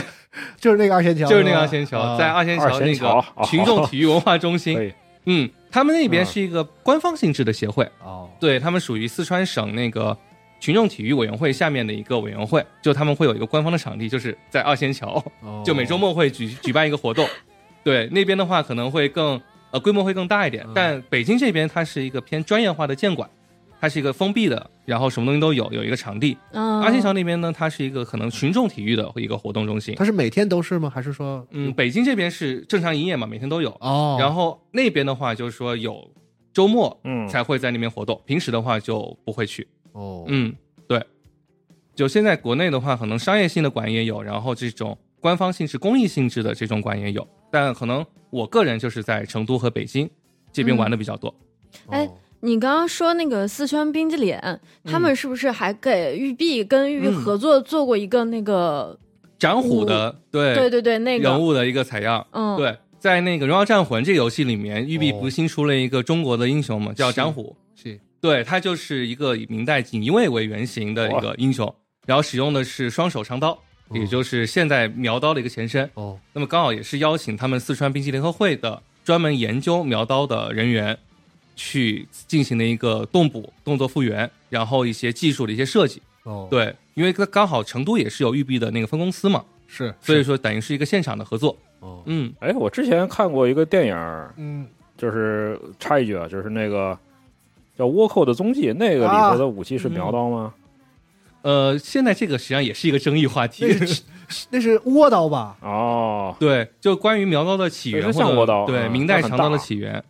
这个的话可以稍微展开说一说。一般而言的话，明代的双手长刀，呃，一般就是认为是，呃，中国本土出现的。戚继光发明的，是那么是这戚么继说光的啊在对就抗倭战争中，就是吸收了一部分来自日本刀的一些工艺或者技巧。那个时候是以太刀为主，嗯，然后呢，他就呃学习了一部分这种太刀技术，嗯发展出中国中式的双手的这种长刀和哦短刀。嗯嗯那个时候被称之为倭刀，就倭刀实际上是中国生产的。对，嗯，对，嗯然后这项技术呢，实际上后来被演变成了所谓的单刀。这个单刀就是嗯现代我们这个中国双手苗刀的一个鼻祖，哦，单刀是双手刀，对，是双手刀。所谓单刀叫单刀进枪，就是用双手刀去去那个对抗使用长矛的士兵。就这是一门很高端的技术。哦，就反过来来讲，就是说，实际上长矛对哪怕这种单就双手的大型刀剑也是很大的威胁。嗯，嗯，对，然后现代意义上的苗刀嗯实际上是在民国时期嚯提出来的，对。然后它的这个名称，这个苗实际上叫形似禾苗嗯嘛，但这只是其中的一种说法，当然也有很多其他的一些说法。B 站上好像也有一些 UP 主对这个有解释，像那个宫守东郎，嗯，嗯，哦他是一个专门讲、也是讲历史武备相关文化的 UP 主，也会有个解释。嗯，等于说，呃，倭刀也哦好，苗刀也好，和双手长刀，它可能都融合了这个东亚地区这些刀的这种特征和类型。嗯，但总总体上吧，还是一个就是中国这边原创的一个系列。嗯，那像你说，现在咱们就是各个城市里都有，像全国有有几百家这样这个从、嗯从事这样的运动的这样的朋友们嘛，总总感觉啊，就听起来是打打杀杀的吧，还是挺危险的。你可以嗯对就是帮我们吃个定心丸，说这个玩这个东西到底是不是有一定的这个风险啊？实际上，这个风险比很多运动想象都要低很多。哦，对，因为即便我们是拿武器进行对抗，嗯那么一方面在武甲剑术中，嗯我们是打中击指，不会出现恶意性的就是那种伤害性的对抗。所以第二的话呢，我们有穿护甲，嗯，那么打上去可能是会会有点感觉，可能会有点疼，但一般来说不会受伤。嗯你想，就是在篮球场上，我直接的身体碰撞的强度也会比这个高，会直接导致比如足球和篮球场上出现的关节韧带损伤，嗯，或者说是一些骨折这种情况，在冰激中反而不太常见。哦，对，反而不太常见。因为我就没从事过，就是那种就是就是什么拳击啊、嗯什么对术啊。然后我们办办公室里有哦几位朋友在练这个剑道，嗯，小五在练聚合术啊，什么、嗯就是他们去，就这种真的人和人的互相就搏斗的这种项目啊，会不会打着打着有点上头啊，或者什么的？就比如说嗯我打球、踢球的时候，真的会有的时候，比如谁踢了我一脚或者什么，就是那一瞬间，你知道，就那个对原的对的原始的野性的 爆发。那你像你们这种真的是格斗类的这种运动，嗯，就是会不会有的时候也是有一点啊，就被打了好像很生气啊什么的？是会有上头的情况，然后一般上头的情况，那一方会被暴打，因为上头越你越上头，你动作越会出错，然后越会有破绽，哦然后越会被暴打。嗯，对，那但那不更生气吗？然后我们会有裁判来解决这个问题，我都生气了，你还不让着我点儿，还暴打我，就可能会有意外，确实可能会有意外，但这个往往往可能是因为护具可能佩戴不当，哦比如手套脱落了，或者说一些情况。如果你护具穿戴得当，然后严格按照规则来，实际上是不会有事的。嗯对对对，我们也不不提倡这种上头行为。嗯嗯，总之就是说，嗯虽然是一个这个格斗类的这个运动，但是它并不比任何一般的运动来得那可更能更危对险，更危险嗯对，行，因为听你说的，我还挺有兴趣，想就是这 个去你们那儿学习一下，尝尝试试一一下下嗯啊，就是还挺挺有挺有趣的。嗯，对この時ないなのよもう一度その胸でギュッと抱いてさあさく尿を馳せて回れ身を焦がして恋して街に響け山の雨のような煙のようなうるさいファンファ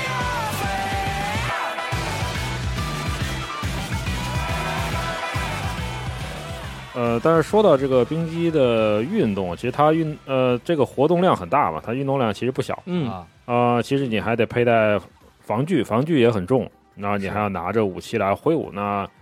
嗯，这个其实刚才您说有一些就是说安全方面的考虑，其实也是放在第一位的。那其实运动防护安全肯定还是特别重要的一个话题嘛。嗯，这是的个您有什么经验可以跟我们分享？包括延伸到我们生活中，啊、的一些现实，实际上非常常见的一些问题，您嗯，能给我们讲解？因为您是这方面专业的专家。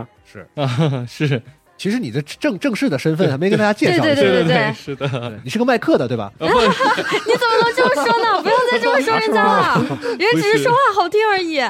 这个，嗯，对，我的正式身份我是北京体育大学运动康复专业哎的博士研究生，是对，然后我嗯我实际上是一名物理治疗师，失敬失敬。对，康复治疗师，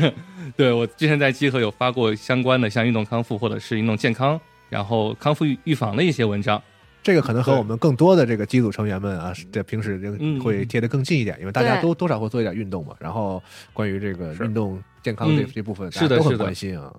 对，像我们确实是，像我的主要工作之前呢，就是给一些运动员提供运动防护哦嗯和运动康复的一些服务，比如说在他们的训练过程中提供一个运动监督，防止他们在训练过程中受伤，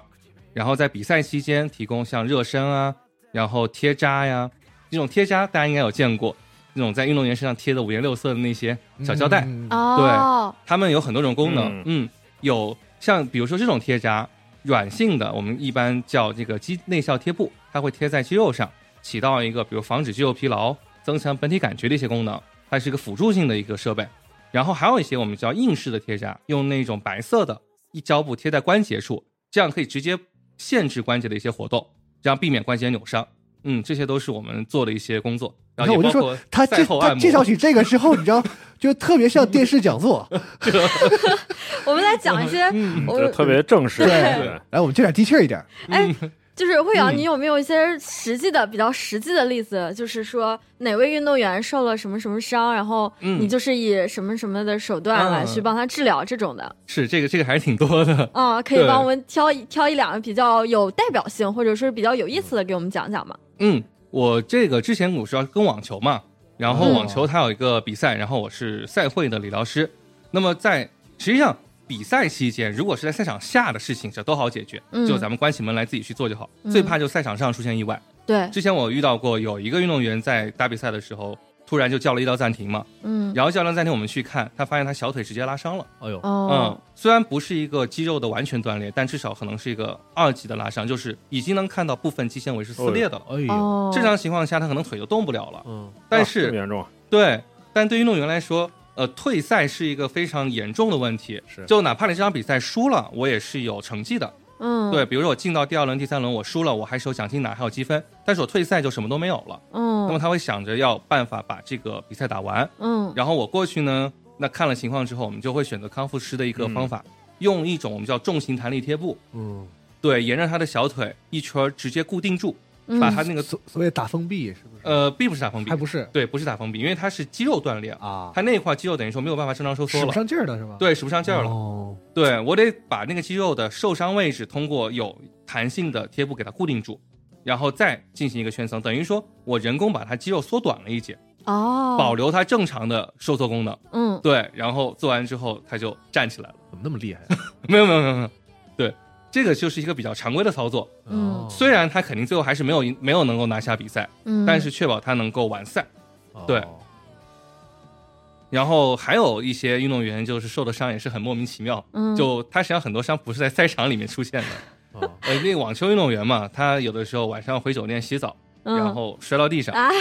这地面太滑是吧？ 对对对，确 防实有滑垫的这重种情要况。性，这也太不运动员了，这个故事。 然后半夜也不是半夜，就是第二天一大早去赛场的时候，就有工作人员告诉我说，他昨天晚上在浴室滑倒对了，这个 嗯，然后导致太不巧了。对，导致大腿的一个拉伤。嗯，然后那个时候，嗯，因为这种拉伤没有办法嘛，就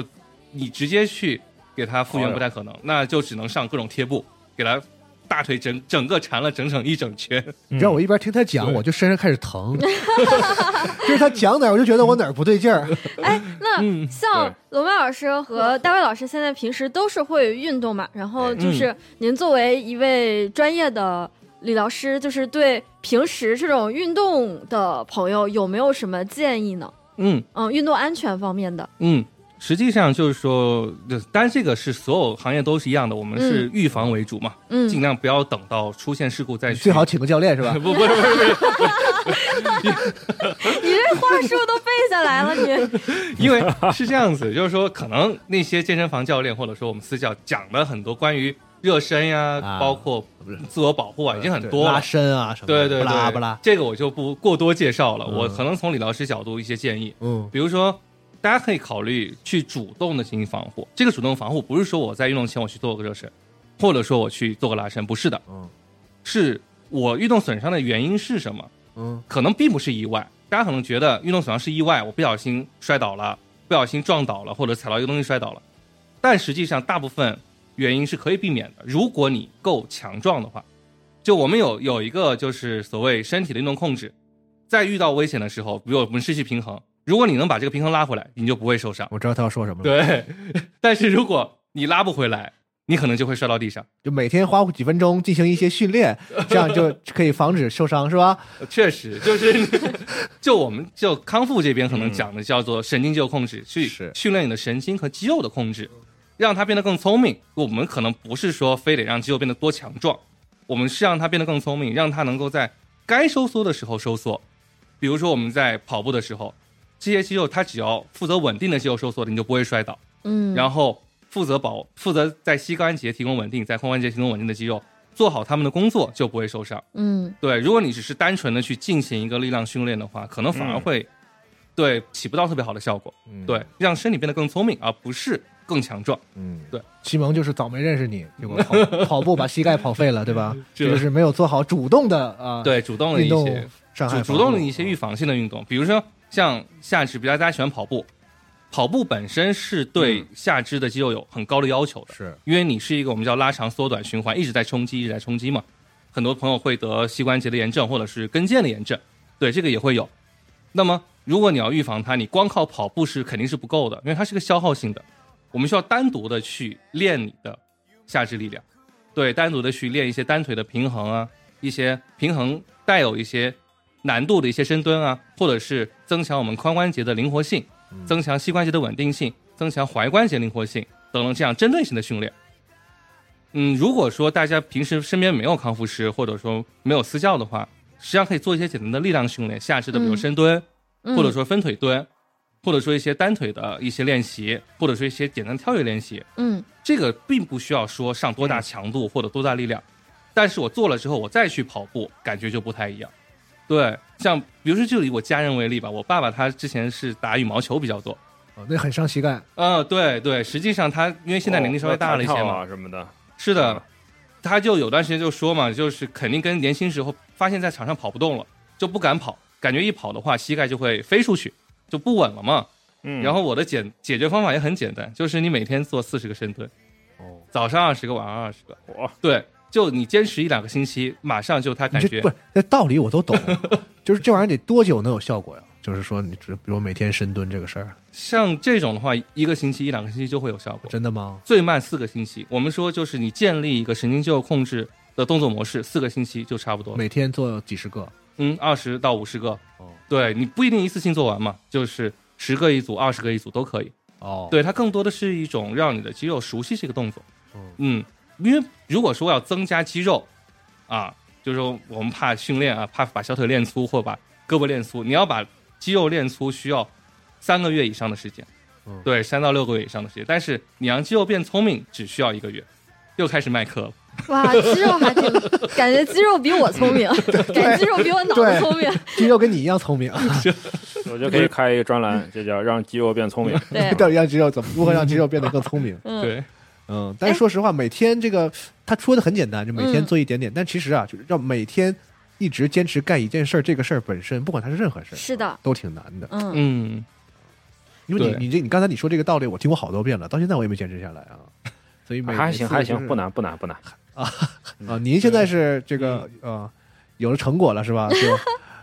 感觉很嚣张。嗯，那就是咱们刚刚分享过了一些专业的和一些就是日常运动的经验分享啊。嗯，我现在 呢就要代表一些来自就是打工人的问题了。是这个的问题，这个问题呢来自我们技术部，嗯，就是目前身体严重最严重的一个同事啊，他是常年习惯就是以躺卧的姿势玩游戏和办公，然后大蒋学蒋的时公啊候，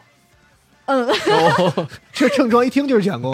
这对，他说他大学的时候就不下床，然后就是用床上小书桌玩游戏玩一天那种。然后你看他工作之后也是，嗯呃，技做技术嘛，然后一天肯定也要就是在桌子前坐他坐七八个小时什么的。然后后来呢，他就开始感到腰酸，坐不住。呃，拍片儿去医院看了一下，医生就说骨头没什么问题，就是肌肉呢老是发炎。嗯他就想问一下，呃，他是上网查了一下说，就是如果腰部有问题的话，躺三个月不动，腰这个问题就解决 了。这个事儿是真的吗？呃，这肯定不是真的， 好的，越躺越完网上蛋。谣言， 对，越躺越呃是这样，就是如果呃如果你只说躺的话，嗯躺着不会使症状加重，嗯，但是你不能只躺着，因为你未来你不可能一辈子躺着。也如果讲不回来。如果你就现在开始躺，就以后再也不站起来，我觉得是没有问题的。好的 好的，对，嗯，您这个话也是够损的。 蒋公的工作呢，其实呢，他要是说以后一直躺着，也不一定就是真的就完全不行 啊。我们可以商量一嗯个想办法一个给他一个解决是不对是策，？让蒋公可以永远躺下去。这这个我们有个专业叫康复工程，啊给，他设计一个什么动力外骨骼。啊，对设计一个专门的床，对吧？对对啊对，但对实际上就是久坐办公室的人群，这个腰疼是一个很普遍的是的，嗯对，现象啊。对对对，像这个的话，我有一篇发表在集合上的文章，就是之前确实有提到过嘛，关于嗯这个非特异性腰痛。是是是，嗯，像蒋工说的那个，它应该是指的肌筋膜疼痛，嗯，对，，或者叫肌筋膜炎。嗯，对，它并不是说，因为咱们久坐不会有特别剧烈的运动嘛，然后大概率不会有什么骨折啊或者说嗯脚关节的紊乱。如果只是肌肉问题的话，那大概率它的原因也来自于肌肉。一般而言，我们在就是我们这边介简单介绍一下这个病的来源或者说是病因。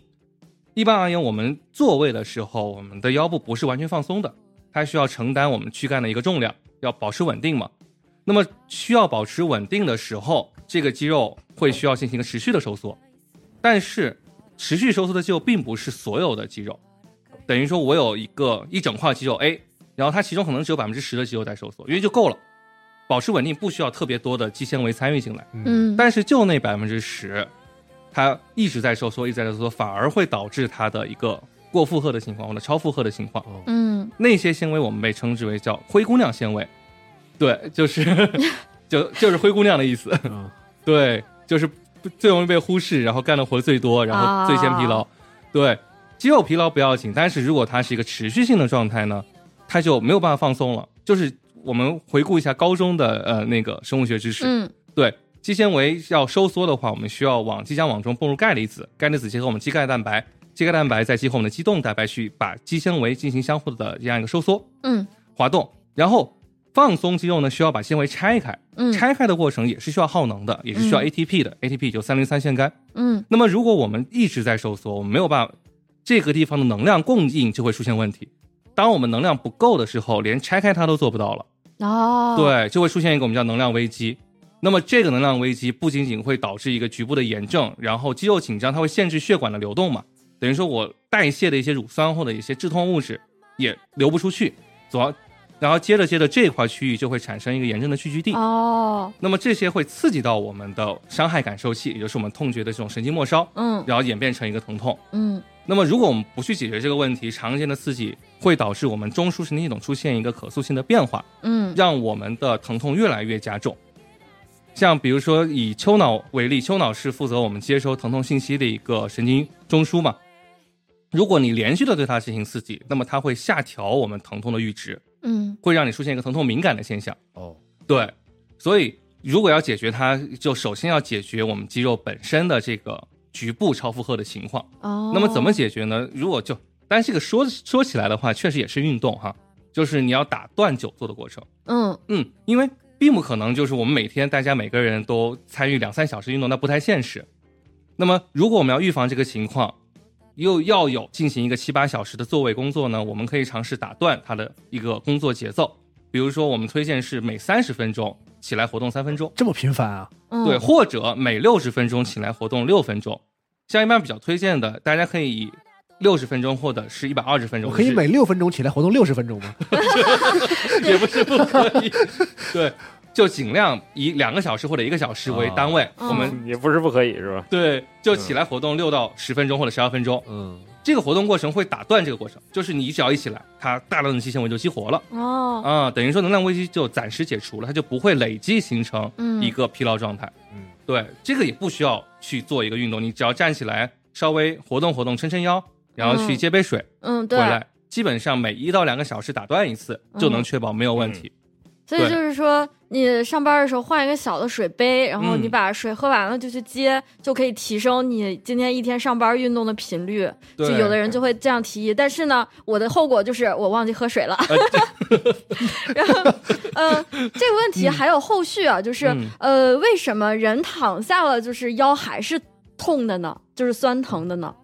就是你在躺下的时候，它实际上还是在受到一个负荷刺激。啊，为什么会觉得躺下就不疼了呢？躺下比不该疼了吧？呃，实际上就如果我们说腰要完全放松，嗯，腰椎应该是一个放松贴到床上的状态，哦，但实际上躺下的时候，我们腰是有生理曲度，会哦对往前弓嘛。哦，所以说腰下垫个枕头啊，有两个办法，一个呢是在腰下垫个东西，嗯第，二个办法呢是把你的膝关节下肢屈曲起来，让我们的哦，骨盆后倾。嗯，，对，等于说呃，对，就是一个屈髋屈膝的姿势。嗯，哦这样骨盆会后倾带着我们的腰椎贴到床上，这个也没有问题。对，要实际上提到大卫，呃，之前讲功这个，实际上它可能腰椎的问题不仅仅会影响局部的肌肉，嗯，它的骨盆的位置可能也会有影响。对，这个可能会影响到他日常的一些走路、跑步一些运动。嗯，对，比如说像跑步，如果我们骨盆的位置不对，前倾或者后倾，会导致我们髋关节活动出现障碍。嗯髋关节活动不足，那么膝关节、踝关节就要去帮忙。然后跑步可能也会导致膝痛、踝痛。哦，那么他会觉得，得，哎，我跑完步了，为什么腰还是痛？嗯，甚至会出现新的疼痛。好可怕。对，所以当然像甲功出那现你这个一情说况，这人就完了都要，我感觉我现在就是一个 玩玩完的你也状你也态。你也是腰疼是对吧？我腰嗯痛，腰痛，然后盆骨位置不正，盆骨前倾，然后还有我颈椎，我有颈椎病，嗯对就是就是一一一般一个出现，其他都会出现。对我就是嗯你刚刚说的，就是我试图在。在腿下面垫那个垫东西，缓嗯对解对我的腰痛，嗯但是与此同时，我的颈椎位置又不太对了，嗯然后我是的的颈椎又开始痛，然后等我颈椎搞好了，我的肩又不太对，我的肩又不太行了， 所以我觉得买轮椅省事儿了，要不 然真 的，我真的觉有得，点难了，你这个。对，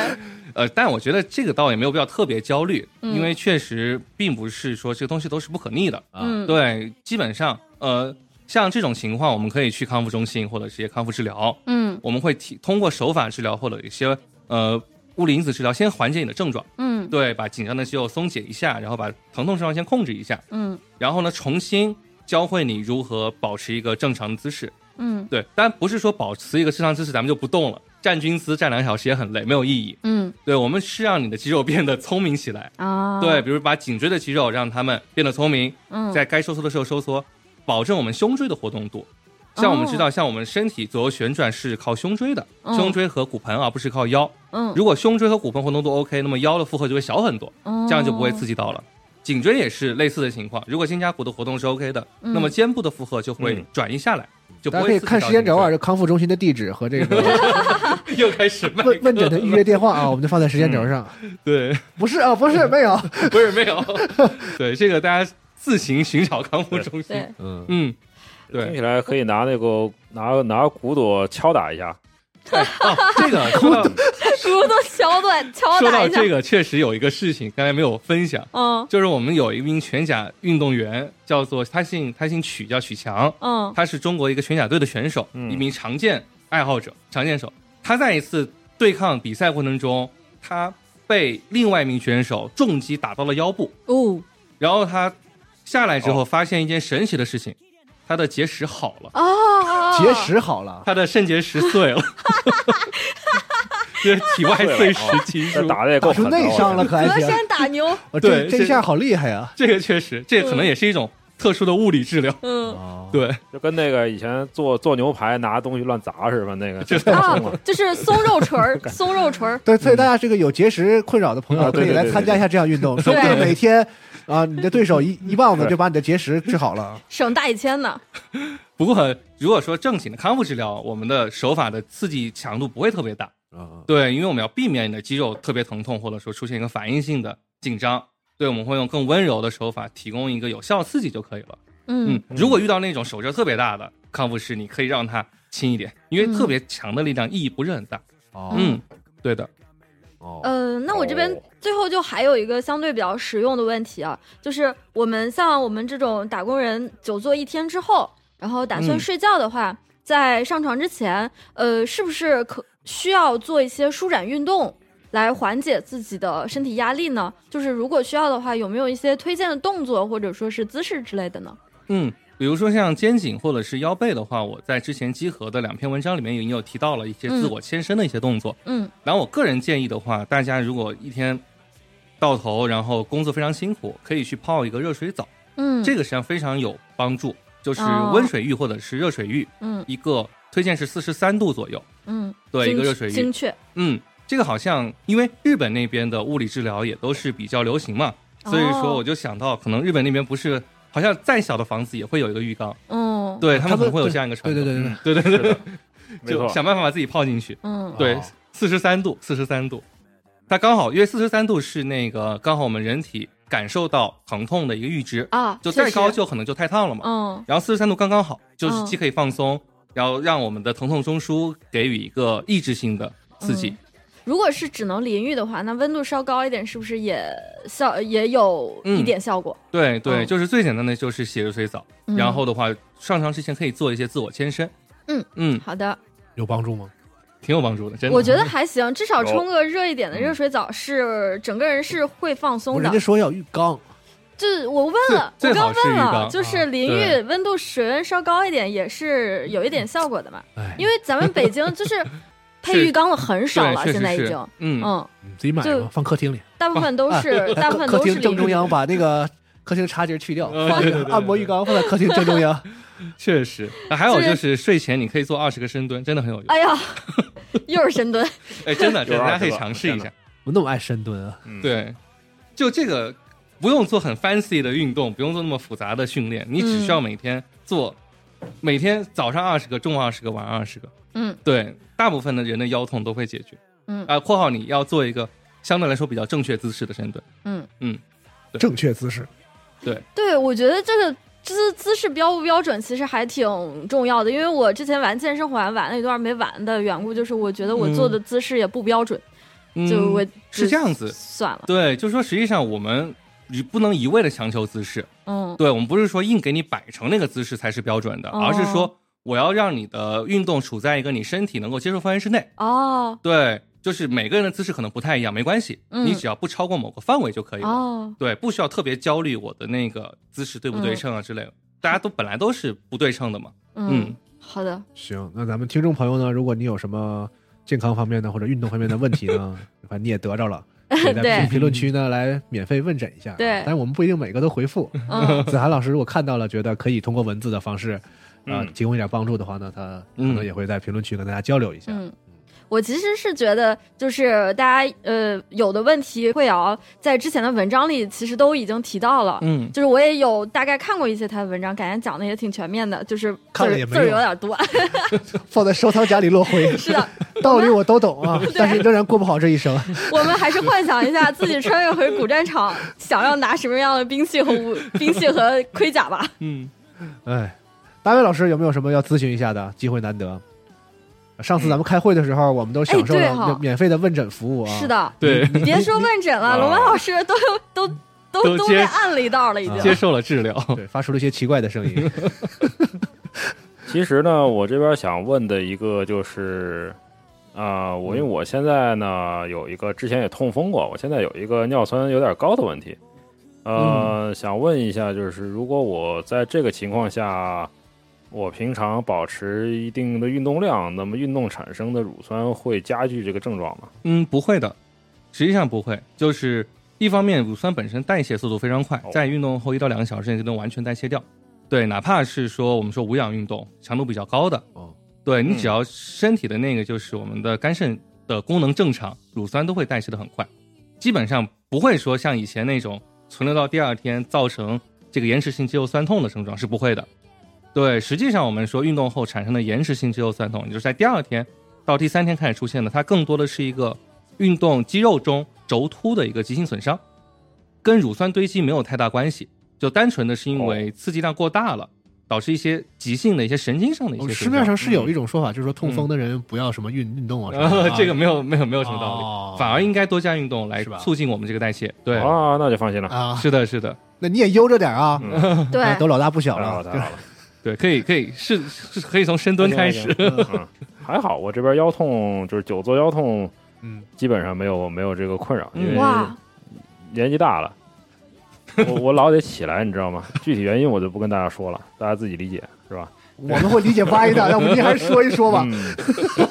戴尔老师成呃功实践了打断 久坐， 是，反正大家就是说，嗯呃，从健康角度来考虑呢，也是鼓励大家这个多摸鱼，嗯因为工工作是给别人干啊，身体是自己的， 对是不是这个道理啊？带薪摸鱼，啊，没事儿站起来，领导要说你，你就说我这是为了健康啊， 我有我有腰痛的问题，我这儿疼那儿疼，反正你就一顿说啊，我这个啊，嗯，我然后们明天你因为左脚进门被开除 了，理疗师告诉我，必须要每半个小时站起来活动半个小时啊，那其实还有很多，就是现在站立站立的办公，现在我看也开始嗯有，哎是对的，挺是的多。的了。就是大家站着的那办公，嗯可能会稍好好一点。包括就是像欧美比较流行在站着的桌子下面放一跑步机， 我的天，哦，就是你边那走路那个是边不是办也公？太这玩意儿也卷啊， 对， 同事站着，我看他我也比他强，我跑步办公，是的，嗯这这这也太卷了，我天哪！但我在其他公司的时候确实是有，他们就是会买那种很嗯高的架子，啊对然后把嗯嗯电脑放上去这样子。对，或者在桌面上把电脑垫高一点，也会有助于就是不会摆一个前倾的姿势嘛。从健康角度，你真的鼓励站着办公吗？嗯，是这样，站着办公目前就确实是有文献支持的啊就是说它对预防这种腰痛是 OK 的。啊但是说你说依靠站着办公去减肥，这个可能意义不是很大。啊，有人是为减肥啊嗯啊，啊，对，我的确实是。那是有点儿 啊那个那个跑步办公可能是的啊，啊，对对对，你跑步干啥都能减肥，嗯但是我站久也会腰痛哎，对呀，站着也不行啊，这腿也疼啊那这个可能就是本身确实是有些问 题，啊。可能先去康复治疗中心先去 先去调整一大家看下时。间轴，我们这个地址和电话，好嘞，主要是没有办法那么长时间的站。呃嗯包括当然了，就是说站也不是说必须维持一个姿势啊，你可以尽可能去切换它，然后站久了坐，坐久了站嘛，就不断切换就会缓解很多问题。对，就怕一个姿势保留时间太久了。嗯哦对，我我个人比较喜欢说一句话，就最好的姿势是下一个姿势。哎呀呵，哇哦，嗯，这种没没用的这个金句啊， 最好的姿势应该是下一个姿势。啊对，你得 换，嗯，对频繁的变换姿势，嗯多动吧，多运动吧，多多动永远是最健康最好的。是吧对，不需要嗯特别大强度，但只要动起来就 OK。嗯，好的嗯，哎，受益匪浅。行，那我们今天这个节目的时间也差不多了啊，嗯聊了很多有趣的事情啊，对，还进行了一些健康方面的咨询。是啊的，就是像我刚才说的，大家可以在评论区呢嗯跟我们交流一下啊，嗯也许你能免费的得到一些啊，在其他地方可能要需要花钱啊对才能问诊得到的一些答案。可以白嫖，你你现在说话怎么 那么那么？这说的 好吧？以前不这样，行吧？ 那本期节目就到这儿啊、感谢两位嘉宾，感谢大卫老师，感谢子涵，咱们就下期机组闲聊节目再见，拜拜。拜拜拜拜。拜拜，谢谢大家。谢谢。 「今更